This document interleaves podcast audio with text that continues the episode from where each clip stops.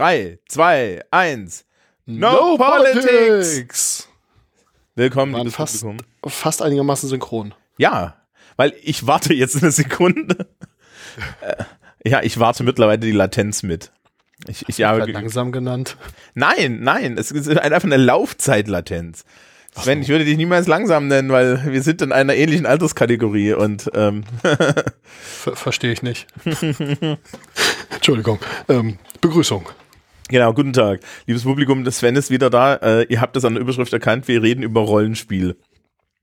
Weil Und wir zwar noch das nicht mit den genug über Würfeln. Rollenspiel geredet haben. Genau, weil wir noch nicht genug über Rollenspiel geredet haben. Weil in Folge 1 und 2 wir Menschen noch nicht genug mit Nerdkram abgeschreckt haben, wird es heute noch schlimmer.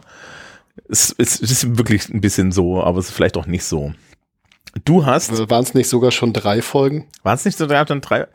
Lasset mich, lasset mich nebenbei in das, auf die Archivseite dieses Podcasts schauen, den, Ach ja. über den, wo, wo ich ja Ahnung von hätten, hätte, hätte haben sollen. Ähm, es kann doch sein, dass schon drei Folgen waren. Ja, ist ja auch nicht so schlimm. Ich sag mal, wer die, wer bis jetzt äh, alles gehört hat, äh, jetzt, jetzt hängt ihr drin, ja. Nein, es waren nur zwei, oder? Warte, warte, warte, warte, warte, warte, warte. Hier, hier gibt's noch eine extra Seite. Ja, doch, Nein, es doch drei. Heißt, Rollenspiel, Theorie, Modelle und Spielertypen, RPGs und Theorie 2, ein guter Rollenspielender sein und äh, Rollenspiel, Spielleitung. drei. Ja, genau. Und heute kümmern wir uns um die Dinge, die wirklich alle Menschen hinter dem Ofen vorlocken. Ja, auf jeden Fall. Wir reden mal, endlich reden wir über Systeme und Wahrscheinlichkeiten und all sowas. Genau. Das ist, äh, das ist auf jeden Fall in, insofern interessant, als dass an diesem Schreibtisch, an dem ich gerade sitze, um mich herum zum Beispiel zwei Varianten desselben Grundsystems liegen, die komplett anders sind. Ah, okay. Äh, welches System ist das? Ähm, 2D20 von Mo- Modifius. Und ich habe das Infinity-Rollenspiel. Und ich habe das Dune-Rollenspiel. Und Mhm. wenn du Infin also ich habe ja mit Infinity zuerst gehabt, dann habe ich Dune. Und wenn du dieses System grundlegend kennst, und dann guckst du in Infinity rein und denkst du dir so, ja, es ist schon so, das ist schon so der Crunch, ne? Mhm. Und dann guckst du in Dune rein und denkst dir, ja, das ist dasselbe System. Ich sehe die, also die, die ganzen grundlegenden Prinzipien sind dieselben. Die haben nur alles andere rausgestrichen. ja, gut. Ähm, äh, und das ist ja, das ist ja so, dass sie das anpassen. Ne? Die haben ja erstaunlich viele Rollenspielsysteme, ähm, die so auf verschiedene Science-Fiction-IPs gehen. Ja, ähm, und die dann auch so angepasst werden. Also die haben ja auch dieses Star Trek-Ding und die haben äh, Star Dune Trek haben sie, Adventures heißt das, glaube ich. Homeworld haben sie jetzt. Ja. Ja, Homeworld. Muss ich sagen, kenne ich, kenn ich mich nicht so super gut drin aus. Äh, Also Freunde von mir spielen das auch sehr intensiv, also alles möglich von dem Modevius-Kram. Und ähm, das ist natürlich auch nicht verkehrt, wenn man einmal ein System hat, was funktioniert und was irgendwo, ähm, wo, wo die Regeln soweit da sind, das dann zu nehmen und im Prinzip nur noch auf, also nur noch in großen Anführungszeichen, das kann beliebig viel Arbeit sein, auf ein äh, entsprechendes Szenario anzupassen. Äh, das ist ja gar nicht doof. Ja. Das, äh, es gibt ja durchaus einige Universalsysteme, da haben wir auch schon öfter mal drüber gesprochen. Äh, GURPS und BASM habe ich da mal, mal erwähnt, das Gen Generic Universal Role-Playing System. Und ja, das ist genauso, äh, genauso eckig und kantig, wie es klingt. Ist nicht Savage Worlds auch sowas? Ja, ähm, im Grunde genommen schon. Und man muss ja auch sagen, im Grunde genommen waren die letzten D&D-Varianten auch so eine Art, oder die ganzen, diese ganzen D20-Derivate und was es da so gab, ähm, die wurden auch auf die Art und Weise genutzt.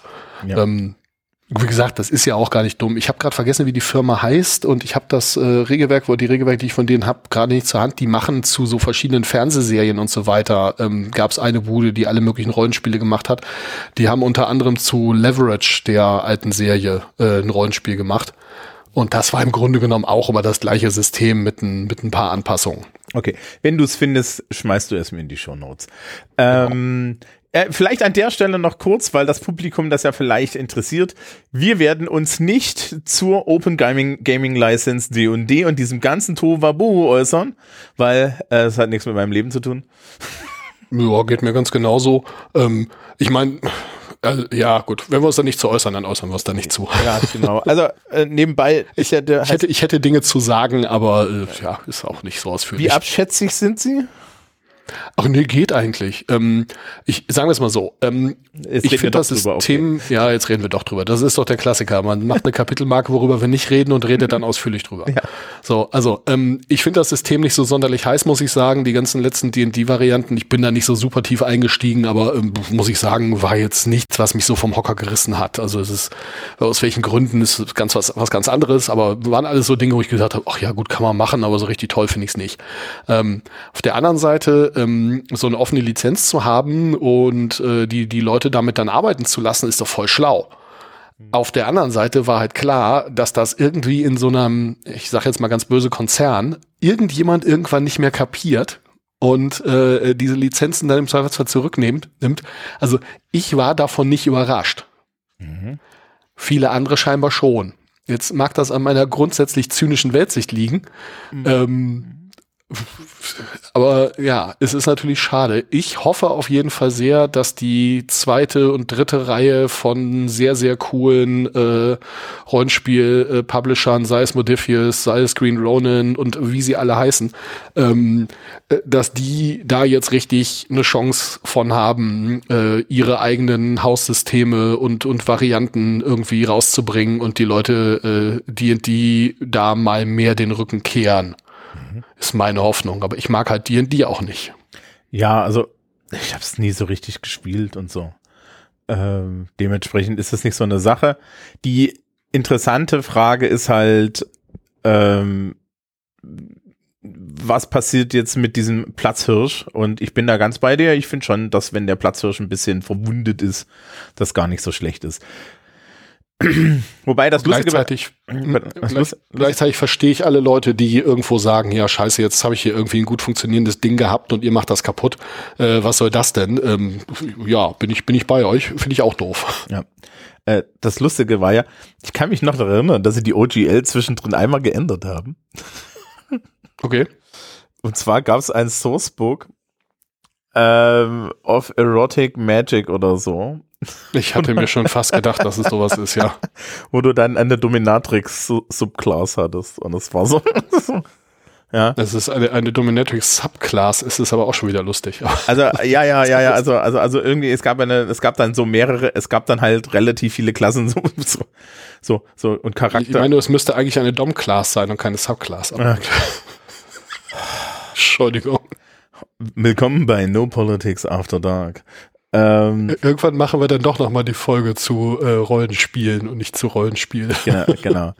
ähm, das, weißt du, weißt es ist ja irgendwann wieder Kongress. Ich glaube, das ist mal was für, für so ein Mitternacht auf dem Kongress, wo ich dann, wo ich dann den Chip einsammeln kann und sagen kann, mal gucken, ob wir das nochmal veröffentlichen, ob wir, ob wir das nur gesendet haben. ähm, Sehr gut. ja. Ähm, aber so, ja. Kommen wir, kommen wir zurück, Wahrscheinlichkeiten und so weiter. Also das System hat Genau. etwas mit zu tun. Ich glaube tatsächlich, mit D&D ist ein gutes Beispiel. Das habe ich auch gerade schon gedacht. Das ist, äh, dass wir da zufällig jetzt drauf gestolpert sind, ist schon ganz gut.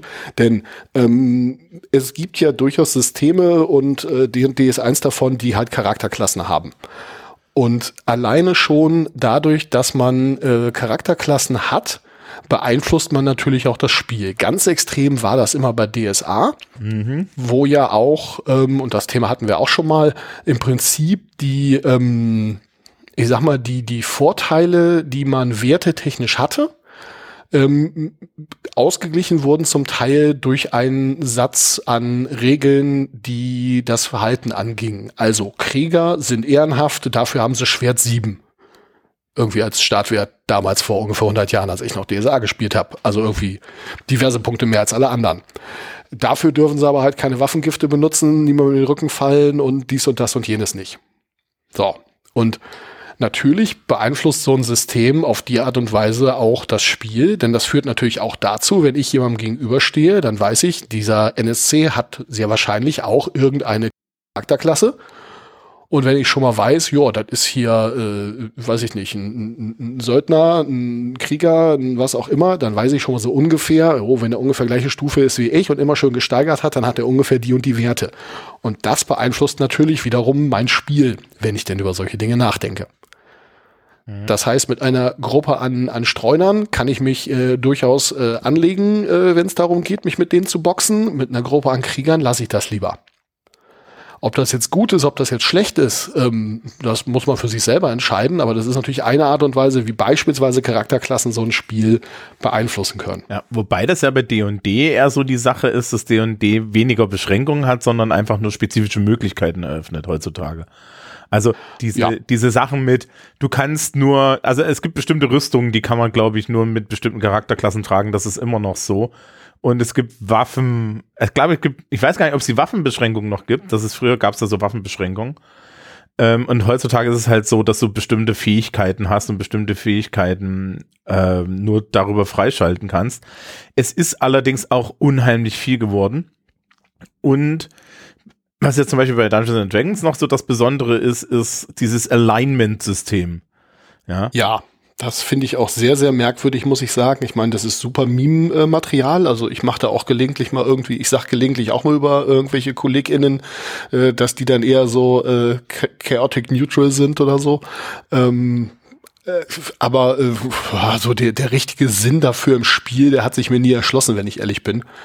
Ähm, es gibt ja auch irgendwie um dieses ganze Thema, äh, gibt es denn böse Rassen ähm, im Spiel? Ähm, da hat es ja auch durchaus reichlich, äh, reichlich, reichlich äh, Diskurs drum gegeben in der Vergangenheit, äh, speziell in der Jüngeren, was ich erstmal, was ich erstmal total neutral sehe. Ähm, mhm. Und äh, ja. Genau, also ähm, was man halt merkt, D&D und DSA sind beide die Urväter dieses ganzen Genres. Und sie haben beide, also bei D&D weiß man das ja, das kommt aus dem Wargaming-Bereich. Und Wargames sind halt eigentlich regelkomplett. Also Wargames sollten regelkomplett sein, sage ich jetzt als Tabletop-Spieler, weil ähm, du eigentlich immer eine Regellösung und eine Mechanik brauchst, die dann verlässlich ist. Ja, ja, sie sind halt kompetitiv. Ne? Du willst ja. hinterher jemanden haben, der oder die gewonnen hat. Und äh, das ist beim Rollenspiel tendenziell eher ja nicht so. Ja. Das erinnert mich an die äh, Mutter eines Freundes, der die, äh, ich weiß nicht, zehn Jahre lang jedes Mal, wenn er irgendwie vom Rollenspiel kam, gefragt hat und wer hat gewonnen. Äh, die wusste ganz genau, dass da niemand verge äh, gewinnt, aber äh, ihren Sohn zu trollen war eine Leidenschaft von ihr. Das hat auch jedes Mal geklappt. Ja. Ähm, wobei ich in den Frühzeiten meiner Rollenspielkarriere durchaus Menschen getroffen habe, die zum Beispiel sowas wie Dungeons and Dragons durchaus äh, gespielt haben wie ein Dungeon Crawler. Also sprich, der Spielleiter hat eine gewisse Menge an Monstern und ähm, stellt die den Spielerinnen und Spielern als Herausforderung. Ähm, ist durchaus eine Art zu spielen, die ist auch nicht unbeliebt. Ähm, dann wird halt auch oft mit Miniaturen gespielt und das ist ja in vielen, ich sag mal, Oldschool-Systemen auch durchaus verankert. Äh, gut, das ist im Warhammer-System äh, entsprechende Regeln. In den Warhammer-Systemen, da gibt's inzwischen auch einen ganzen Sack voll ähm, oder ganz viele Editionen voll, die sich teilweise sehr unterscheiden. Ähm, dass es da sowas gibt, das sollte einen nicht überraschen. Ich schätze mal, für Infinity wird es wahrscheinlich auch Miniaturenregeln geben. Äh, nee, eben nicht. Ah, witzig, okay. Das also es gab, äh, es gab für die, für den ersten Satz, äh, äh, also das ist, das ist noch viel, viel obskurer. Es gab Transferregeln für mhm. Infinity Roleplaying Game Charaktere in Infinity. Ja, das äh, war aber die letzte Edition, sehr, sehr ähnlich. Aber die letzte Edition und sie haben von der, in, in, die haben bei der Tabletop Edition haben sie einmal komplett die, das Regelwerk umgeschmissen. Ja. Von N3 auf N4. Absolut sinnvoll, aber es ist halt so, dass du das überhaupt nicht spielen kannst. Es ist auch total lustig, wenn du die Geschichte des Tabletops kennst und das Roleplaying-Game aufmachst, dann stellst du fest, das wurde unter dritte Edition geschrieben und verfasst, weil da stehen unheimlich viele Dinge drin, die es im Tabletop zu der Zeit gab und heutzutage nicht mehr im Tabletop gibt, aber hier halt drinstehen. Und im Rollenspiel macht es auch mehr Sinn, ähm, 1000 Hacking-Programme zu haben, die unterschiedliche Dinge fluffmäßig tun und unterschiedliche Dinge auf unterschiedliche Art tun. Und du verschiedene Mechaniken dafür hast, äh, was zum Beispiel jetzt in einem Wargame keinen Sinn gemacht hat. Ja, ja ne, sondern das kann man dann streamline. Und ähm, ja, Alignment ist zum Beispiel so eine Sache, das ist halt, ich glaube, es benutzt keiner mehr ja. Ähm, generell, ich gucke tatsächlich ja relativ viel so Actual Play D&D und es hält halbwegs anständig, aber das Kampfsystem ist mir eigentlich. Du weißt halt, wenn dann irgendjemand so Miniaturen und so ein, so ein Diorama auf den Tisch stellt, da sind wir dann doch jetzt mal eine Viertel, halbe Stunde, Stunde beschäftigt, wenn es auch nur drei Kampfrunden sind. Ja, ja das ist das. das ist so. Ja, jetzt hast du hier bei Dimension 20 und bei Critical Role und so sitzen da ja halt auch immer gleich sieben, acht Leute rum. Also das dauert dann noch länger. Aber, also was heißt nicht länger, weil das sind sieben, acht Leute, die können es, aber es ist halt dann trotzdem sieben, acht Leute, also bist du bei relativ langen Kampfrunden. Und wenn ich Man dann so kommuniziert ja dann nochmal miteinander, so nach mhm. dem Motto, oh, wenn du dahin gehst, kann ich dahin gehen und so weiter. Das sind Dinge, die macht man, wenn man alleine eine Seite spielt, halt unter sich aus und äh, das geht natürlich deutlich schneller, klar. Ähm, und wenn du dann sowas vergleichst, also wir, wir können ja jetzt mal, wir können ja jetzt mal ein Gegenmodell nehmen, nämlich Feng Shui. Ja. Ja, also äh, liebes Publikum, wenn ihr Feng Shui nicht kennt, das ist von Robin D. Laws, bekannt als von Robins äh, Tips of Good Game Mastering. glaube ich, einem der wenigen Bücher über das Spiel leiten. Und ähm, das ist ein Actionfilm-Rollenspiel, das darauf ausgerichtet ist, ein, ein, ein schnelles, flexibles Kampfsystem zu haben. Und es ist faszinierend, wie geil das funktioniert. Unter anderem, weil es einfach eiskalt dem Spielleiter sagt, es gibt hier eine Sache, ähm, die du mitführen musst. Es gibt so ein, es gibt da halt so ein, es gibt im Endeffekt eine Initiativressource, ja. Ähm, und dafür kriegst du hier diesen Zettel und diesen Zettel und einen Haufen Marker gibst du dem Spieler oder der Spielerin links oder rechts neben dir. Und es ist deren Aufgabe, das mitzuführen, während du dich um den Kampf kümmerst. Also du kümmerst dich um die Beschreibung und das Würfeln und die Person neben dir guckt, wer die Initiative jetzt gerade hat. Und dann ist es wirklich ein, äh, es ist tatsächlich ein System, wo du einmal würfelst. Ja, also wo du einen vergleichenden äh, Einwurf hast oder einen vergleichenden Wurf oder so. Also es ist ganz schnell. Ne? Wenn man das dann vergleicht irgendwie zum Beispiel mit World of Darkness, so die klassische World of Darkness, Hast du das mal gespielt hier, so Werwolf und Vampire? Oh, jede Menge. Also äh, früher irgendwie jeden Freitag äh, Flasche Rotwein und Vampire und äh, genau. bin ja auch ein, ein, äh, ein äh, mich, mich davon erholender Ex-Goth. Nein, nicht ganz, aber. Ähm, und also ich meine, bei Vampire hat man nicht so viel gekämpft. Aber bei Werwolf hast du ja nun, ne, da ist ja Kampf so ein bisschen mehr dann auch so ein Mittelpunkt der ganzen Sache. Und du hast, du hast ja endlos W10 gewürfelt. Ja, also da gab's ja Attack. Ja, und auch mit, mit sehr inkonsistenten Regeln teilweise, aber das ist nochmal ein ganz anderes ja. Thema. Äh, du hattest ja Attack, Damage, Soak und dann warst du fertig. Also du hast pro Angriff. Ja, ja, aber pass auf, dann hast du ja noch irgendwie irgendwelche Disziplinen und, und irgendwelche, irgendwelche wie auch immer die Disziplinen bei Werewolf hießen, mit denen man dann doch nochmal was anders machen konnte und so weiter und so da fort. Da waren das Gifts und Rights und äh ja, also was, genau. Ja, also ähm, so oder so. Es, es beeinflusst halt einfach das System, wie, wie du spielst und wie du spielst, dann nicht so sehr das System. Also das ähm, haben viele Leute gemerkt. Äh, wir haben damals halt das, ich sag mal, Original World of Darkness äh, gespielt, äh, das Feder und Schwert, äh, in Deutschland von Feder und Schwert äh, vertriebene Zeug. Und ähm, das, es trafen dann so zwei Rollenspiel Freundeskreise äh, aufeinander ähm, und dann haben sich dann sind dann irgendwie ineinander aufgegangen äh, und die andere Seite in Anführungszeichen die spielte sehr sehr viel GURPS und die spielten dann halt äh, Vampire mit GURPS mhm. mit GURPS Regeln und ähm, ja, man, man merkte halt, wenn die irgendwie so Stories erzählt haben, dass das einfach ein ganz, ganz anderes Spiel war. Weil ähm, die hatten zwar die Disziplinen und, und was es da sonst so gab, alles, äh, also Disziplinen sind die übernatürlichen Fähigkeiten der Vampire, ähm, die hatten sie zwar irgendwie übertragen und hatten das alles so hm, vergörbst, sag ich mal. Und das funktionierte wohl auch ganz gut, das funktionierte aber einfach anders. Also die, die einzelnen Dinge waren zwar ähnlich, aber nicht gleich und vor allem vom Mechanismus her nicht gleich. Das heißt also auch die Mächtigkeit einzelner ich nenne es jetzt mal ganz allgemein übernatürlichen Fähigkeiten, äh, die unterschied sich halt. Und was in dem einen System totaler Rotz war, was keiner genommen hat, weil es einfach nicht funktioniert hat und Mist war, das war im anderen System total geil und umgekehrt. Ja. Und natürlich beeinflusst, also wenn du dann, äh, weiß ich nicht, ähm, zum Beispiel äh, sehr, sehr einfach Leute psychisch beeinflussen kannst, dann wirst du das auch viel machen, weil das funktioniert, das ist cool, das ist ein, ist ein funktionierendes Werkzeug und dann nutzt man dieses funktionierende Werkzeug. Wenn es dieses funktionierende Werkzeug nicht gibt, kommt das im Spiel halt nicht vor. Jetzt mal für mich, was ist ein GURPS für ein, für ein Würfelsystem? Äh, drei sechsseitige Würfel gegen einen äh, Mindestwurf, äh, der in der Regel deiner Fähigkeit, Tätigkeit oder deinem, deinem Attribut entspricht. Ah, okay. Okay, gut. Ja, so, vielleicht können wir an der Stelle ja mal auch mal vergleichen einsteigen, wenn du hier schon das Beispiel machst, wo wir das immer direkt vergleichen können. Mhm. Ähm, weil die World of Darkness, ich habe ja gerade schon gesagt, läuft mit W10, mit zehnseitigen Würfeln. Ja. Und zwar maximal zehn Stück, die man sich aus verschiedenen äh, Fertigkeiten und Fähigkeiten zusammenklabustern kann. Also man hat einen Charakterbogen, da sind äh, immer so fünf Böbbler drauf und man kann halt einen von ein bis fünf dieser Böbbler haben und man kann dann bei den Fertigkeiten halt auch einen bis fünf dieser Böbbler haben und wenn man dann kann man maximal zehn Würfel dafür benutzen. Ja, man kann natürlich noch aus irgendwelchen übernatürlichen Geschichten mehr haben und äh, so ein Werwolf ja. kann auch mehr Stärke 5 haben und so weiter und ja, so fort. Aber, aber generell. ja.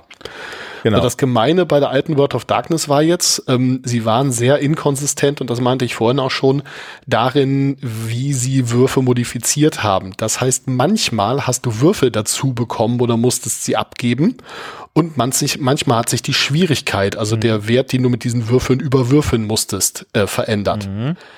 Und das ist von der Wahrscheinlichkeit her ein ganz, ganz massiver Unterschied.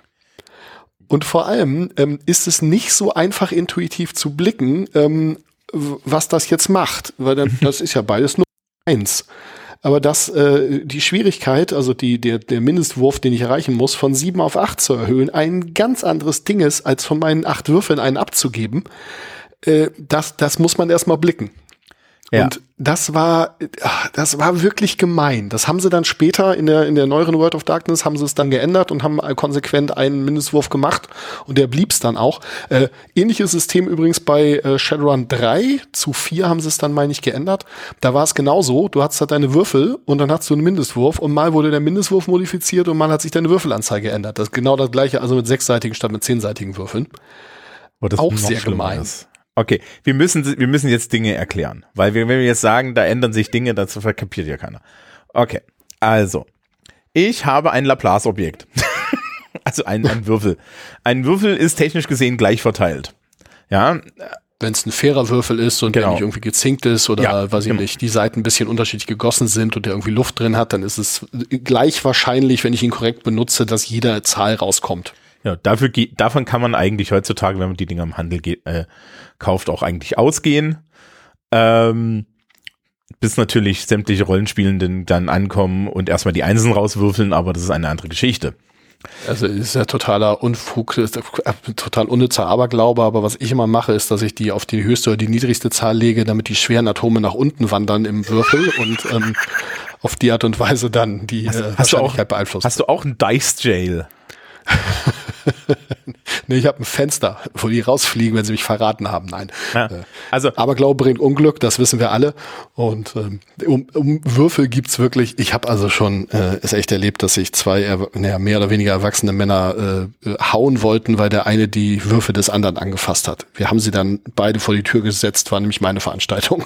Genau. An der Stelle verlinke ich das Video vom Will Wheaton Dice Curse. Ah ja, ja, sehr schön. Weil äh, das ist wirklich, das ist wirklich krass. Das gibt, es gibt Videoaufnahmen, wie der Critical Role spielt und schlicht und ergreifend nichts über zwei würfelt. Und Will dann Wheaton hat ja mal jahrelang versucht herauszufinden, ob man zu viele Würfel haben kann. Mhm. Und äh, das hat er getan, indem er halt gesagt hat, Leute, ich versuche herauszufinden, ob man wirklich zu, nicht zu viele Würfel haben kann. Und äh, also wenn ihr mir Würfel schenken wollt, dann macht das gerne. Er hat auch unter anderem welche von mir. Ähm, und äh, das letzte Mal, dass ich ihn darüber habe sprechen hören, ist schon viele, viele Jahre her. Und da sagte er, ja, ich glaube, ich habe es geschafft. Ich habe jetzt zu viele Würfel, weil ich weiß einfach nicht mehr, wo ich sie lassen soll. Genau, und er ist, also, also äh, er ist, er ist berühmt dafür, auch, auch in der Fernsehserie Tabletop, dass er einfach, wenn, wenn einfach Scheiße würfelt. Und das, ja. und das Tolle ist, es gibt Video auf, es gibt dann auch Folgen, wo er Paranoia spielt. Ja. Und dort würfelt er automatisch hoch. Weil da ist hoch, Hochwürfeln schlecht. Ja. Ähm, also es ist, es ist anscheinend, ich weiß nicht, was es ist. Aber das Video könnt ihr euch gerne angucken, es ist für die Göttinnen. Und so, wir haben jetzt also einen, einen gleich verteilten Würfel Und dieser Würfel hat verschiedene Wahrscheinlichkeiten. Ein sechsseitiger Würfel hat Sechstelwahrscheinlichkeiten. Ein zehnseitiger Würfel hat Zehntelwahrscheinlichkeiten. Ein 20-seitiger Würfel hat Fünftelwahrscheinlichkeiten. Das ist schon mal eine Sache, wo ich dann immer wieder feststelle, dass Leute das nicht wirklich durchdringen. Das nächste. Ja. Jetzt wird's nämlich gemein, mhm. denn wenn man mehr als einen Würfel nimmt, dann verändert sich das Ganze. Sprich, ähm, die wahrscheinlichste Zahl bei einem einzelnen sechsseitigen Würfel ist äh, ja jede, ist egal. Also die sind alle gleich wahrscheinlich. Mhm. Wenn ich zwei sechsseitige Würfel nehme und sie gleichzeitig würfel, dann ist die wahrscheinlichste Zahl, die da rauskommt, mit einminigem Abstand die sieben. Genau, also wenn man sie addiert. Genau, wenn man sie addiert, richtig. Wenn man sie einzeln betrachtet, ist das anders, aber wenn man sie addiert. Genau, so. wenn man sie addiert, ist es eine sieben, weil und, und auf einmal haben wir keine Einsen und keine, äh, haben wir keine Einsen mehr, sondern wir fangen bei zwei und zwölf an. Ne? Es geht von zwei bis zwölf. Gut.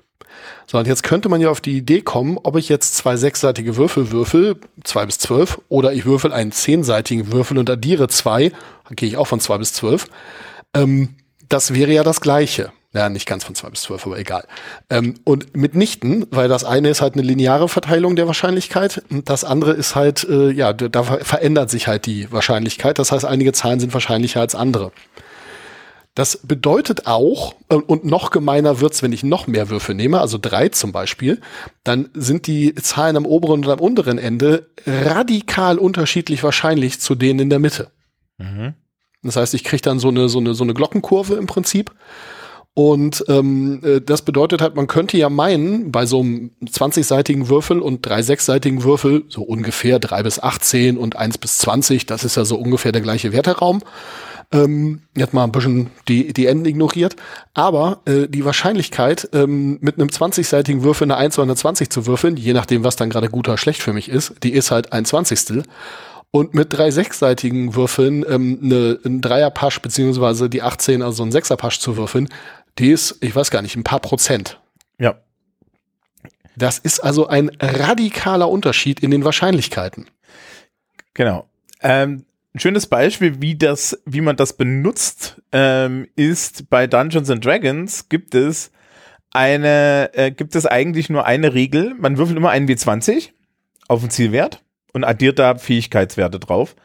Aber in den neuesten Editionen gibt es etwas, das nennt sich Advantage und Disadvantage. Und das funktioniert ganz einfach. Du würfelst zwei W20 und nimmst den niedrigeren. Und das ist zum Beispiel auch eine schöne Modifikation des Ergebnisses. Ja, da ja. gibt es äh, relativ viele Systeme, die solche Dinge machen, dass du zum Beispiel zwei Würfel würfelst und wenn du den Vorteil oder Nachteil dazu kriegst, dann äh, kriegst du den dritten Würfel und du musst halt die für dich besten oder schlechtesten beiden nehmen. Ja. Ähm, beziehungsweise du darfst ja Würfel aussuchen oder ähnliche Geschichten. Ähm, auch das ist aber übrigens eine Sache, das ist nicht so intuitiv zu blicken, wie das die Wahrscheinlichkeit verändert. Das, äh, da muss man sich mal ein bisschen reinnörden oder jemanden fragen, der sich mit sowas auskennt. Genau, weil das sind, das sind, es ist gar nicht, äh, es ist nämlich gar nicht so ein großer Wert, den das zum Beispiel beim W20 die Wahrscheinlichkeit äh, ändert, weil, naja, ja, du halt im Endeffekt ab 10, ja, ab 10 dreht sie's. Also, äh, weil, weil du dann ja äh, entweder der eine Würfel ist über 10 und der andere ist unter 10 oder und so weiter und so fort. Ich habe hier noch ein Rollenspiel rumliegen. Das heißt Slug Blaster. Und äh, das hat ein ganz einfaches, das ist ein ganz einfaches Spiel. Es ist übrigens ein schönes Beispiel für, wie, wie Systeme absolut äh, ein Spiel definieren können. Ich weiß nicht, ob du das kennst, das ist ein schönes Rollenspiel. Äh, man spielt Teenager. Nee, man spielt Teenager, die auf Hoverboards durch ein Multiversum rasen. Und das System. Wieso denn auch nicht? Wenn ich ein Teenager wäre und ein Hoverboard hätte, würde ich auch durchs Multiversum rasen. Genau. Und, ähm, und du, du hast zwei, zwei Teile von dem Spiel. Der eine Teil von dem Spiel ist äh, der sogenannte Run und der andere Teil ist eigentlich komplette, ähm, ist eigentlich komplette Erzählung. Und in diesem Run-Teil kannst du Actions machen.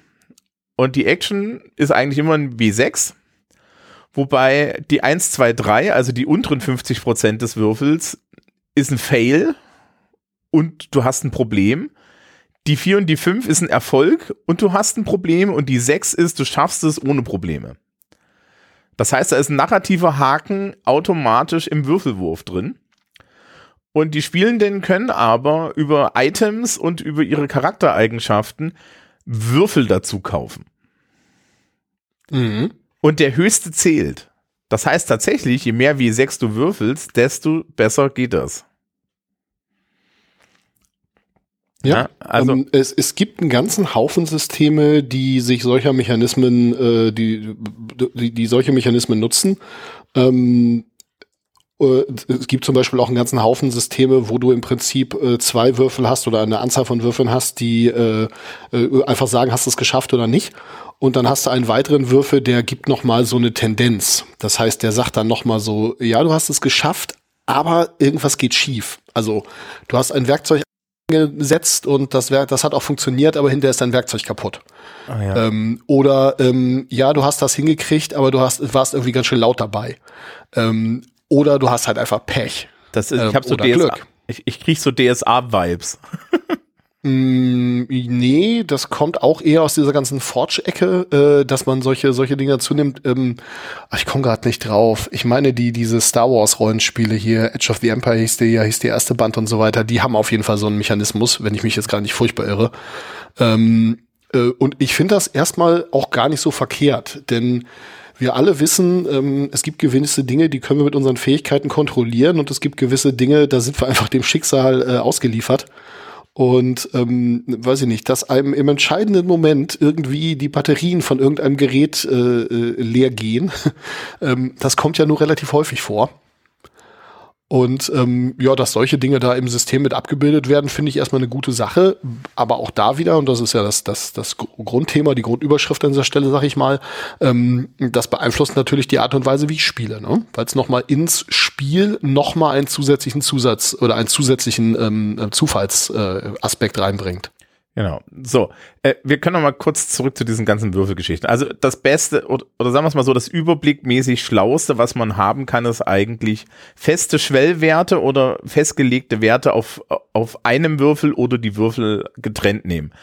Aber dann gibt es halt solche Systeme wie Shadowrun und World of Darkness, wo die, der Würfelpool unheimlich groß wird und dann solche lustigen Mechaniken drin sind. Also, wir, wir, wir, können, jetzt mal- wir können jetzt einfach, glaube ich, ich glaube, Shadowrun, äh, ein, es sind sechsseitige Würfel. Du hast, glaube ich, maximal zehn Stück. In den aktuellen Editionen ist es so, wenn du mehr als zehn Stück zusammenbekommst, hast du automatische Erfolge. Und ähm, die Einsen subtrahieren aber Erfolge.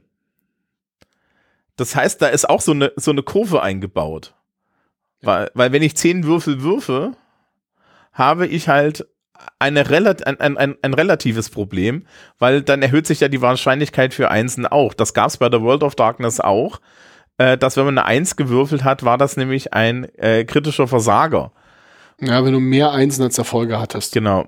Und Das heißt also, wenn dein, dein, dein Würfelwurf, also dein Zielwert, dein Schwellwert höher wurde, stieg damit auch die, Anz äh, die, die Chance auf Versager, allerdings halt im Zusammenhang damit, wie viele Würfel du hattest. Also so, weil die Wahrscheinlichkeit mit einem Würfel ein, einen Eins zu würfeln blieb ja gleich, während die Wahrscheinlichkeit mit dem gleichen Würfel äh, den Schwellwert zu schaffen halt geringer wurde mit höherem Schwellwert. Das führte zu einigen sehr merkwürdigen Ergebnissen. ja.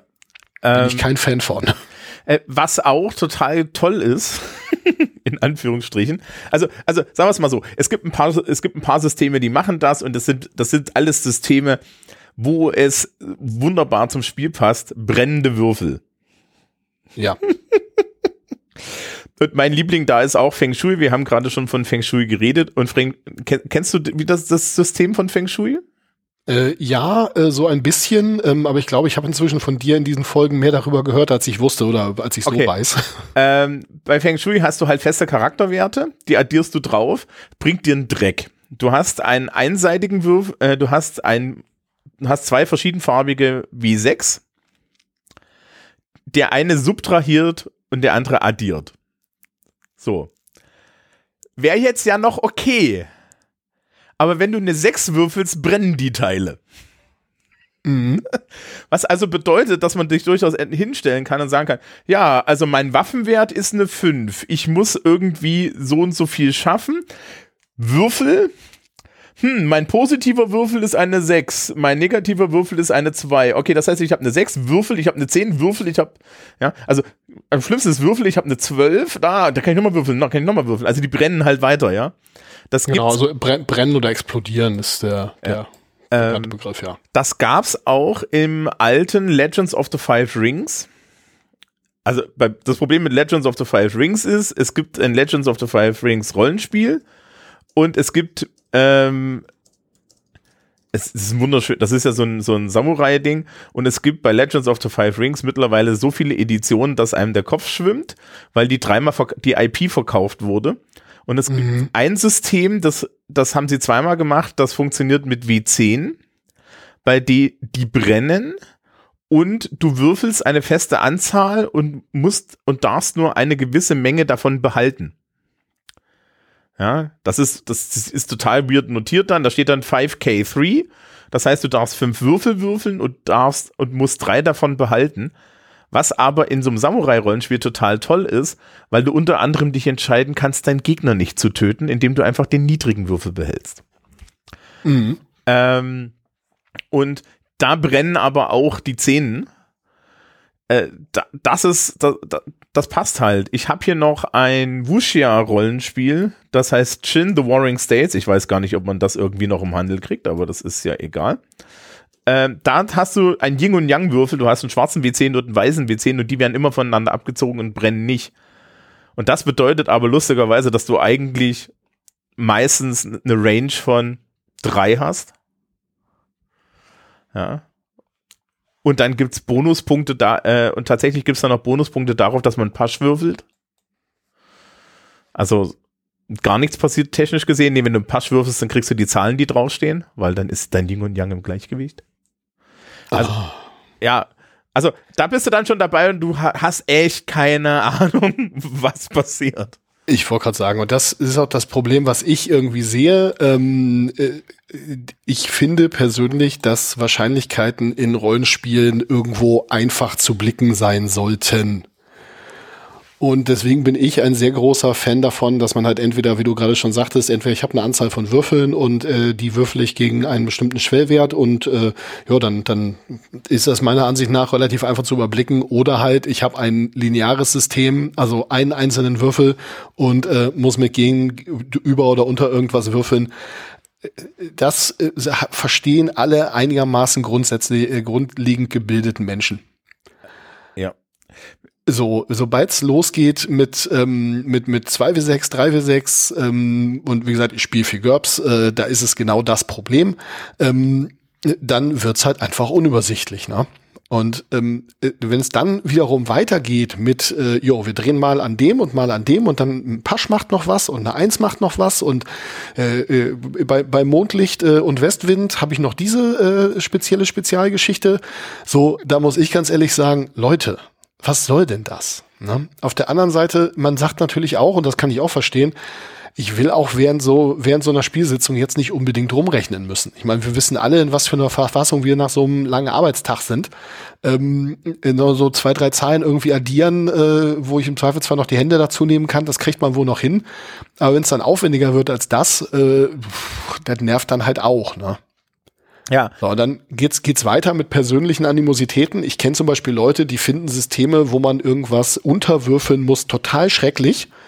Mhm. Weil ähm, das ist ja total doof, weil dann ist Tiefwürfeln ja gut. Äh, das wäre übrigens dann DSA. Ja, zum Beispiel. DSA ist der Klassiker. Ähm, äh, so auf, auf der anderen Seite ähm, habe ich doch aber ja einen Wert, äh, der hoch ist und wie soll ich den denn sonst ohne irgendwelche Rechnerei durch ne, mit einem Würfelwurf vergleichen, wenn ich dieses drunterwürfeln drüberwürfeln Spielchen machen möchte. Mhm. Ja, ähm, ein, eine Sache sind ja dann, es gibt ja auch noch so Prozentsysteme. Ja. Äh, ich habe zum Beispiel hier Unknown Armies. Unknown Armies läuft mit zwei W10. Und der eine W10 ist halt die Zehnerstelle und der andere ist die Einerstelle. Genau. Es und gibt übrigens auch W100, also sie sehen aus wie eine Kugel haben in der Regel äh, sehr, sehr, äh, sehr, sehr kleine Flächen und sind meistens mit so einem Kunststoffgranulat oder Sand oder sowas gefüllt, damit die nicht wirklich rollen. Mhm. Und dann kann man damit wirklich einen hundertseitigen Würfel würfeln. Ja. Ist, ja, hm. Also ziemlicher Mist, meiner Ansicht nach. Ja. Ähm, bei, bei, bei Unknown Armies ist dann halt auch der Witz, dass die 0 und die 1 ja, also auf der, wie gesagt, du hast zwei verschiedenfarbige Würfel oder einen Würfel, wo Zehner drauf sind, einen Würfel, wo einer nur drauf sind, weil es gibt ja diese W10, wo tatsächlich zwei Stellen drauf sind. Genau, ähm, da steht dann 00, 10, 20, 30 und so weiter drauf, richtig. Genau. Und ähm, äh, wenn du eine 1 würfelst, ist das der kritische Erfolg. und wenn du eine Doppel-Null würfelst, dann ist es der kritische Misserfolg. Genau. Try explaining that to your players. Ja, also okay, ja, ja, man muss sich dann halt einigen, ob 00 wirklich 0 ist oder ob 00 halt die 100 ist, weil so ein Würfelsystem aus zwei Zehnseitigen geht natürlich technisch gesehen entweder von 1 bis 100 oder von 0 bis 99. Ja, also das geht von 1 bis 100 und die 100 ist halt, und das ist halt ein Niedrigsystem. Und das ist dann auch noch so ein Niedrigsystem in dem Sinne, dass du unter deine, ähm, dass du Fertig ein Fertigkeitenlevel hast und du hast ein Fähigkeitenlevel und manchmal musst du unter den einen Wert und manchmal musst du unter beide Werte würfeln, damit es auch wirklich unverständlich ist. Ja, und wenn du gegeneinander würfelst, dann muss, dann gewinnt der niedrigere, der unter seinen Schwellwert gewürfelt hat. Ja, also mir ist es als Spielleitung immer sehr, sehr wichtig, dass die Leute, mit denen ich spiele, bevor sie würfeln, eine Ahnung haben, ähm, wie die Wahrscheinlichkeiten aussehen. Mhm. Denn ganz ehrlich, ich habe ja in der Realität auch bei vielen, nicht allen Aufgaben eine gewisse, vielleicht nicht ganz unrealistische Einschätzung davon, ob ich das schaffen kann oder nicht. Also so der Klassiker, ich muss über einen Graben springen. Ähm, also ich weiß nicht, wie es dir geht, aber ich kann relativ realistisch einschätzen, ob das, äh, ob das eine gute Chance hat zu gelingen oder nicht. Ja, also genau. Ähm, und dafür hat man dann ja auch noch Fertigkeitswerte. Das ist ja etwas, worüber wir jetzt noch nicht gesprochen haben. Wir haben jetzt im Endeffekt die ganze Zeit dieses Zufallselement der Würfel. Und dann mhm. hast du da die ganze Zeit eigentlich irgendwelche Modifikatoren drauf. Entweder es ist bei diesem Prozentsystem eine Schwelle, die die Wahrscheinlichkeit angibt, um das überhaupt zu schaffen. Oder es gibt dann halt klassischerweise Fähigkeiten, Fertigkeiten, die wir hatten es vorhin bei der World of Darkness, die Menge an Würfeln und damit die Menge der Wahrscheinlichkeit angeben. Ja, also die, die Menge der relativen Möglichkeit, weil bei, bei World of Darkness würfelst du halt so und so viele Würfel gegen einen Schwellwert und die Anzahl der Erfolge, die Anzahl der positiven Würfel ist es, was, was weitergeht. Oder genau, dann zum Beispiel bei D&D äh, gibt's halt sch klassischen Schwellwert, dass man, dass der Spielleiter sich eine Zahl denkt und du musst über diese Zahl würfeln und kannst dann dein, dein, äh, deine Fähigkeit oder was auch immer du hast addieren. Vielleicht gibt's noch einen Bonus durch eine Waffe oder durch einen Ausrüstungsgegenstand, irgendwie solche Geschichten. Oder durch einen Segen oder einen Fluch oder whatever. Genau.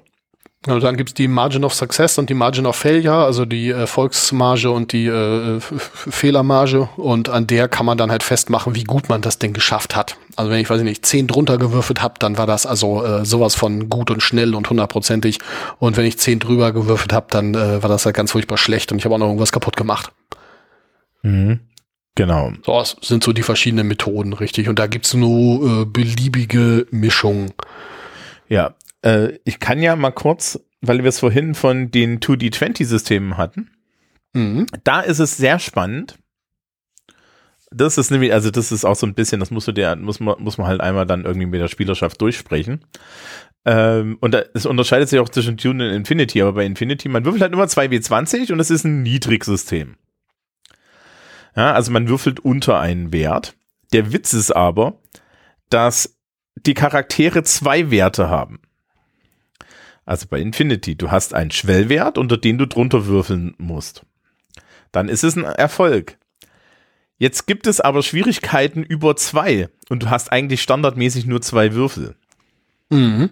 Und es gibt dort ein System, mit dem man sich Würfel kaufen kann. Ja, also es gibt halt ein narratives System, respektive dann auch eine Mechanik, über die man sich Würfel kaufen kann. Aber es gibt auch noch ein, ein Wert zwischen eins und maximal fünf wenn man unter den würfelt, macht der eine Würfel zwei Erfolge. Ah, okay. Und bei Dune haben sie es ein bisschen geändert. Da hast du nicht diesen Wert, sondern da musst du narrativ erklären, warum deine spezifische Einstellung in einem, in einer bestimmten Fähigkeitengruppe oder in einer bestimmten Ansichtsgruppe, weil es ist ja so, Dune ist ja so ein bisschen eher so spirituell. Ja, also warum, warum dein, warum deine Spezialität darin ähm, narrativ hier passt und dann kriegst du dafür auch doppelte Erfolge. Und das finde ich eigentlich ganz charmant. Und natürlich, wie gesagt, man kann hier einfach Würfel kaufen. Ähm, das gibt's, das gibt's in beiden Systemen. Da gibt's dann halt so ein, ein, gibt's dann halt extra Items. Und über eine Sache haben wir noch gar nicht geredet. Oh, wir haben ganz viele Sachen noch gar nicht ja. geredet, aber was meinst du? Es gibt dann auch noch da draußen Rollenspiele, die das mit Karten machen. Und ich meine jetzt nicht Arcana, Arcana geht noch, sondern Spielkarten. Ja. Habe ich auch noch schon gehabt.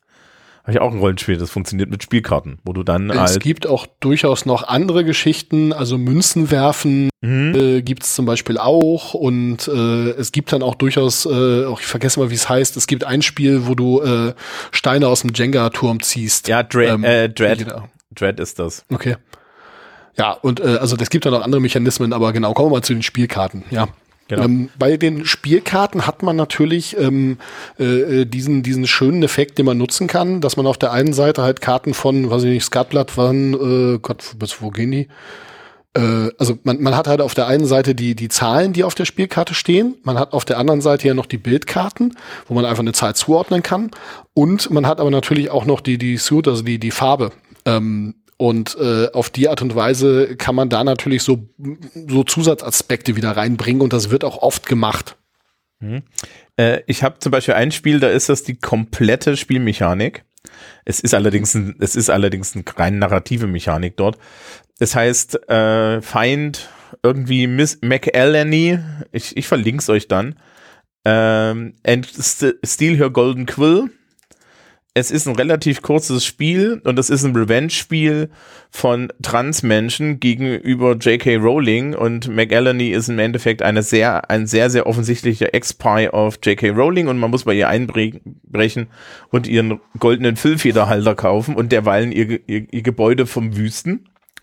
Und das Ziehen der Karte entspricht, was ist es für ein Raum, welche Falle steht drin und ähm, das, das war's ungefähr. Also die Farbe und das, und, und das, das äh, Symbol äh, sagt da irgendwas zu aus. Und ja, ist aber göttlich und da kann man auch solche Sachen machen. Und wie gesagt, beim Kartenziehen ist halt dann auch die Sache, was machst du mit dem Joker, ne?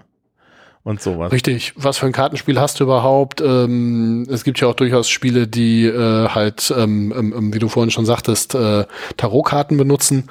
Ähm, und äh, ja, ich sag mal, das ist natürlich auch eine schöne, schöne Stimmungsgeschichte. Ne? Wenn man irgendwie ein, ein, Spiel spielt, wo man, weiß ich nicht, hier Gambler spielt, also irgendwie Glücksspiel Menschen, äh, dann ist das natürlich schon cool, dafür auch Karten zu ziehen an der Stelle. Ne? Ja, ist das nicht, äh, Dogs in the Vineyard ist das, ne? Oder Dogs in the äh, Vineyard? Weiß ich gar nicht. Ich weiß, ja, dass es alte Deadlands, äh, also das, genau, das erste Deadlands, Deadlands hatte das. hat halt alles benutzt. Also irgendwie, weiß ich nicht, da hast du, glaube ich, auch Knochen geworfen irgendwie und äh, da war also wirklich einmal alles mit drin. Ähm, ja, äh, gibt's, gibt's tausend verschiedene Geschichten, ja.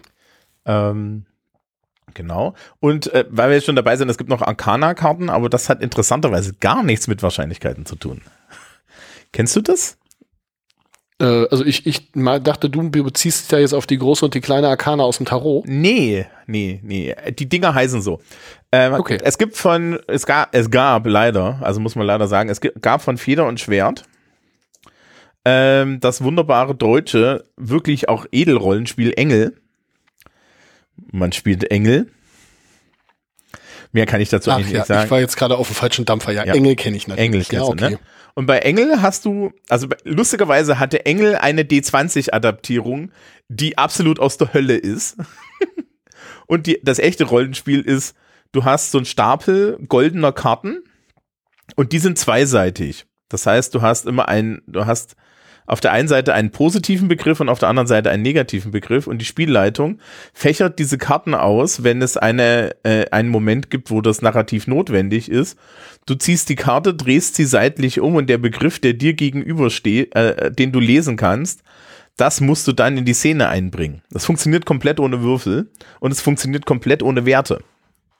Es ist ein reines narratives Spiel und ich habe das dann auch noch mal als ähm, allgemein, äh, als allgemeines Set, das äh, oder als, als allgemeine Karte, Kartenrollenspiel, da heißt es Idee, das ist, das gibt's in mehreren genau. Varianten. Und Idee habe ich auch rumliegen noch. Äh, ich, ich, ich weiß gar nicht, ob jemand, also es gibt ja auch ein Regelwerk wirklich. Ich weiß nicht, ob das überhaupt jemand mal gelesen hat. Ich nicht, es ist noch original verpackt. Muss ich mich vielleicht mal rein, rein nörden, aber die Karten nutze ich auch gerne für so, für so narrative ja. Spiele, ja. Genau. Genau. Ähm, ja, das sind auf jeden Fall noch so, noch so, äh, noch so verschiedenste Varianten. Auch da muss man sich natürlich die Wahrscheinlichkeiten im Zweifelsfall nochmal angucken. Das ist bei Karten jetzt zum Glück relativ einfach. Solange man weiß, wie viele Karten das sind und wie viele von jeder Sorte drin sind, ähm, ja, ist dann übersichtlich. Zumindest übersichtlicher als diese ganzen Wir würfeln ganz viele Würfelgeschichten. Ja, also gerade bei den, gerade wenn es viele Würfel sind, verstehen die Leute auch nicht, dass es ähm, dass das nicht bedeutet, dass das automatisch besser ist. Das ist halt bei sowas wie Slug Blaster besser, wo automatisch das beste Ergebnis gezählt wird. Aber wenn ich zum Beispiel ähm, sowas habe wie Shadowrun oder World of Darkness, wo ich dann hinten einen Mechanismus habe, der mir Erfolge wegnehmen kann, dann habe ich ein Problem. Und bei Shadowrun ist es ja tatsächlich so, dass die Einsen immer abziehen. Das weiß ich gar nicht. Ich habe ja. die neueren Editionen um erst gar nicht äh, gespielt, aber wenn du das sagst, dann glaube ich dir das. Also ich habe hier irgendwie die vierte, habe ich die vierte rumfliegen. Die gab es in DIN A5. Da, die gab es in DIN A5, deswegen habe ich die. Aber ich muss doch ehrlich sagen, Shadowrun ist. Ich glaube, ich habe sowohl die vierte als auch das, die fünfte irgendwie zumindest als Grundregelwerke stehen. Einen habe ich geschenkt bekommen und einen habe ich mir gekauft. Und äh, ich habe da mal durchgeblättert, aber das ist jetzt auch schon wieder Jahre her, von daher, keine ja, Ahnung. Wir sind ganz schlechte Vorbilder hier, ne? Ähm. Das ist so, ja, aber ja. wir sind ja auch äh, die, die alten Männer, die irgendwie die Nase voll davon haben, äh, die äh, zehnte Edition ihres Lieblingsrollenspiels im Schrank stehen zu haben. Es gibt erstaunlich viele verweigern. Es gibt erstaunlich viele Leute, die Shadowrun dritte Edition, glaube ich, immer noch spielen. Ne? Ähm, ja. Mit der Aussage, das war die gute. Ähm. naja, gut. Hm.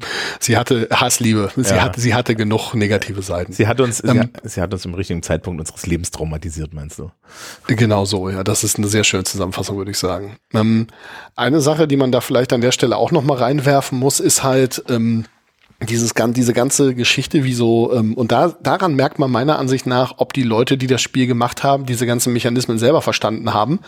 Ähm, denn prinzipiell sehe ich das so, wenn man Charaktere verbessert, dann sollten, oder auch wenn man Charaktere erstellt, dann sollte eigentlich ein hoher Wert in irgendetwas äh, relativ mehr kosten als ein niedriger Wert. Das mhm. heißt also, die, ich sage jetzt mal, wenn ich ein lineares System habe, also ein System mit der linearen Wahrscheinlichkeit habe, ähm, in einer linearen, gleich, gleichen Verteilung, sagen wir es so, ähm, dann muss eigentlich äh, jede Stufe ähm, immer mehr kosten meiner Auffassung nach, äh, weil ja, ähm, ja, ich, ich damit ja immer besser, besser werde. Genau, also das hat man ja auch sehr oft, dass das dann, wenn man Erfahrungspunkte hat, aber auch wenn man das kauft, die höheren Punktwerte dann mit Faktorpunkten belegt sind, ne? Genau, das einfachste ist, die erste Stufe kostet einen Punkt, die zweite kostet zwei Punkte, die dritte kostet drei Punkte. Das heißt, Skill auf Stufe drei kostet sechs Punkte, weil drei plus zwei plus eins. Mhm. Genau. Äh, da hat übrigens der Herr Gauss äh, als, äh, Jugend, äh, als Kind in der Grundschule angeblich schon eine Formel zu entwickelt, ähm, weil die sollten irgendwie die Zahlen von 1 bis 100 aufaddieren, weil der Leser, Lehrer irgendwie Zeitung lesen wollte.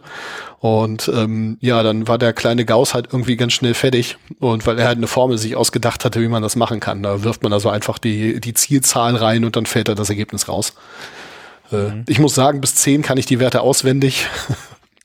äh, weil ich das ein für sehr, sehr schönes, schönes System halte. Auf der anderen Seite, beispielsweise, äh, kommen, wir mal wieder zum GURPS als Beispiel, ähm, wenn sich meine, ähm, äh, wenn, wenn ich so eine Glockenkurve habe, das heißt, die höheren Werte werden sowieso immer unwahrscheinlicher, dann kann ich halt lineare Kosten behalten, weil die zusätzlichen Punkte ja mir immer weniger bringen. Das heißt, mir mein Skill von 10 auf 11 zu kaufen, ähm, ist eigentlich letzten Endes ähm, äh, äh, viel oder bringt mir viel mehr, als ihn auch von 16 auf 17 zu kaufen. Weil die Chance, dass ich eine 17 oder eine 18 würfe, die ist sowieso so viel geringer als der Unterschied zwischen 10 und 11 oder 11 und 12, ähm, dass da halt die Kosten einfach linear bleiben können. Mhm.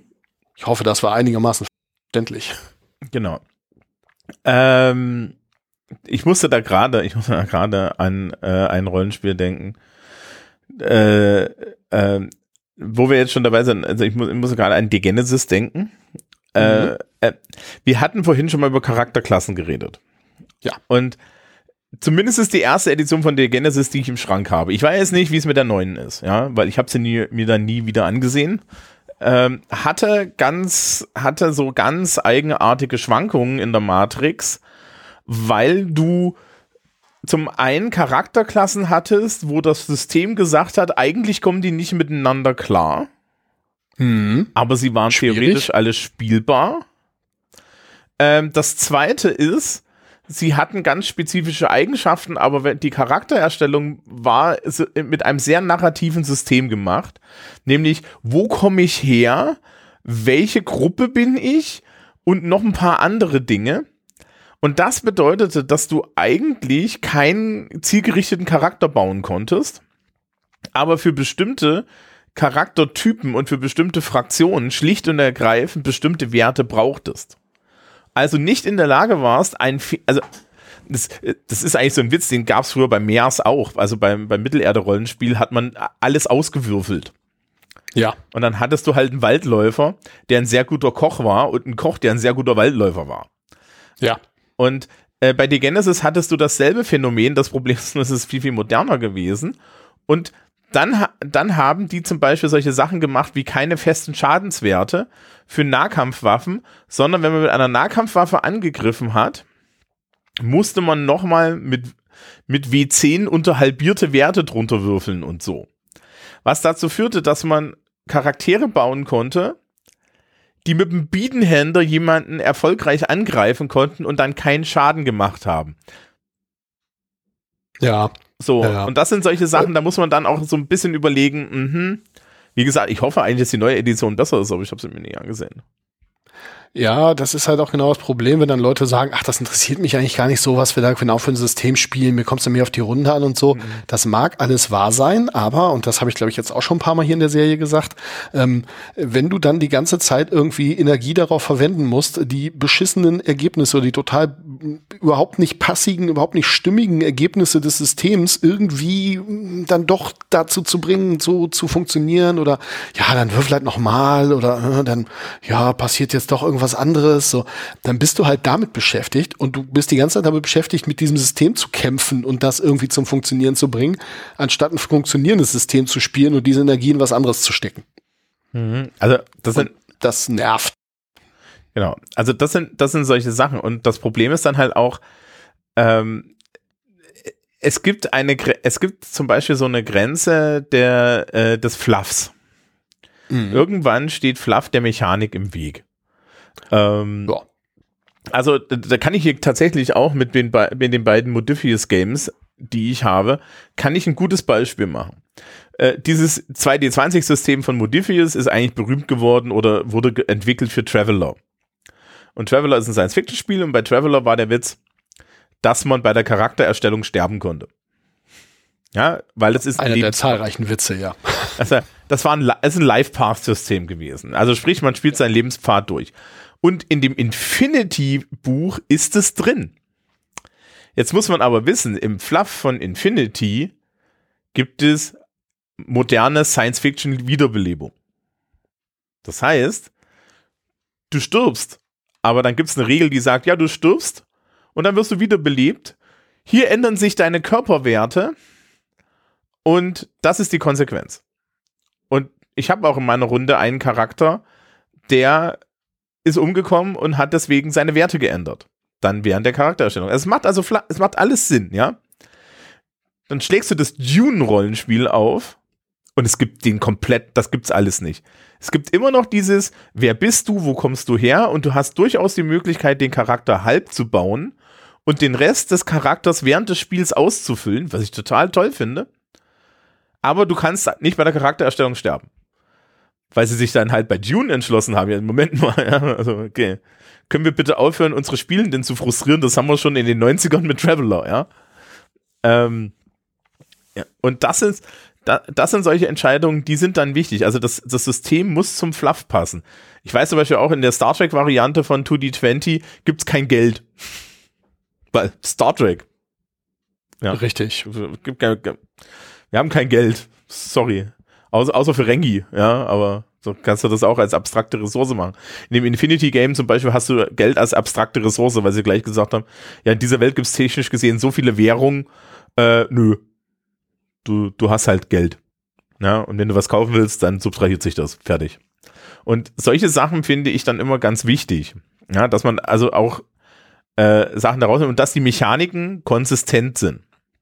Also tatsächlich funktionieren, äh, funktioniert das alles dann immer nach demselben, nach derselben Maßgabe. Das ist ja zum Beispiel der große Witz bei D&D immer gewesen.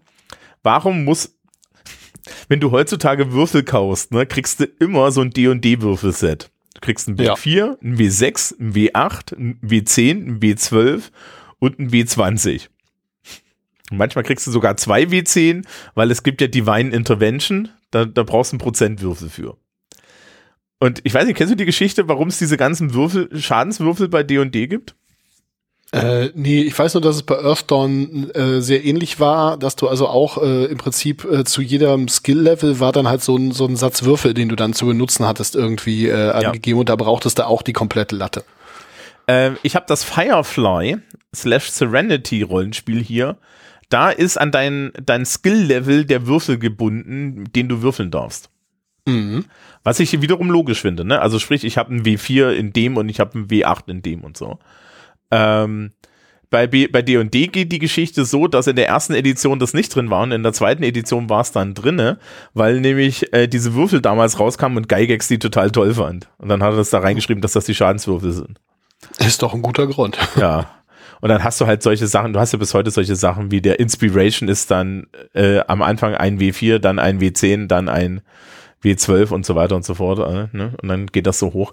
Aber das sind halt auch solche Sachen, die machen es un machen es im Zweifel schwieriger. Man kann es halt auch anders lösen. Man kann auch einfach Punkte drauf addieren. Wobei Punkte drauf addieren dann halt auch immer ne, lineares Wachsen ist. Klar. Ne? Ein, ein W10 plus 3 ist halt irgendwo eine Zahl zwischen 4 und 13. Und so, also das heißt, da muss man auch so ein bisschen aufpassen.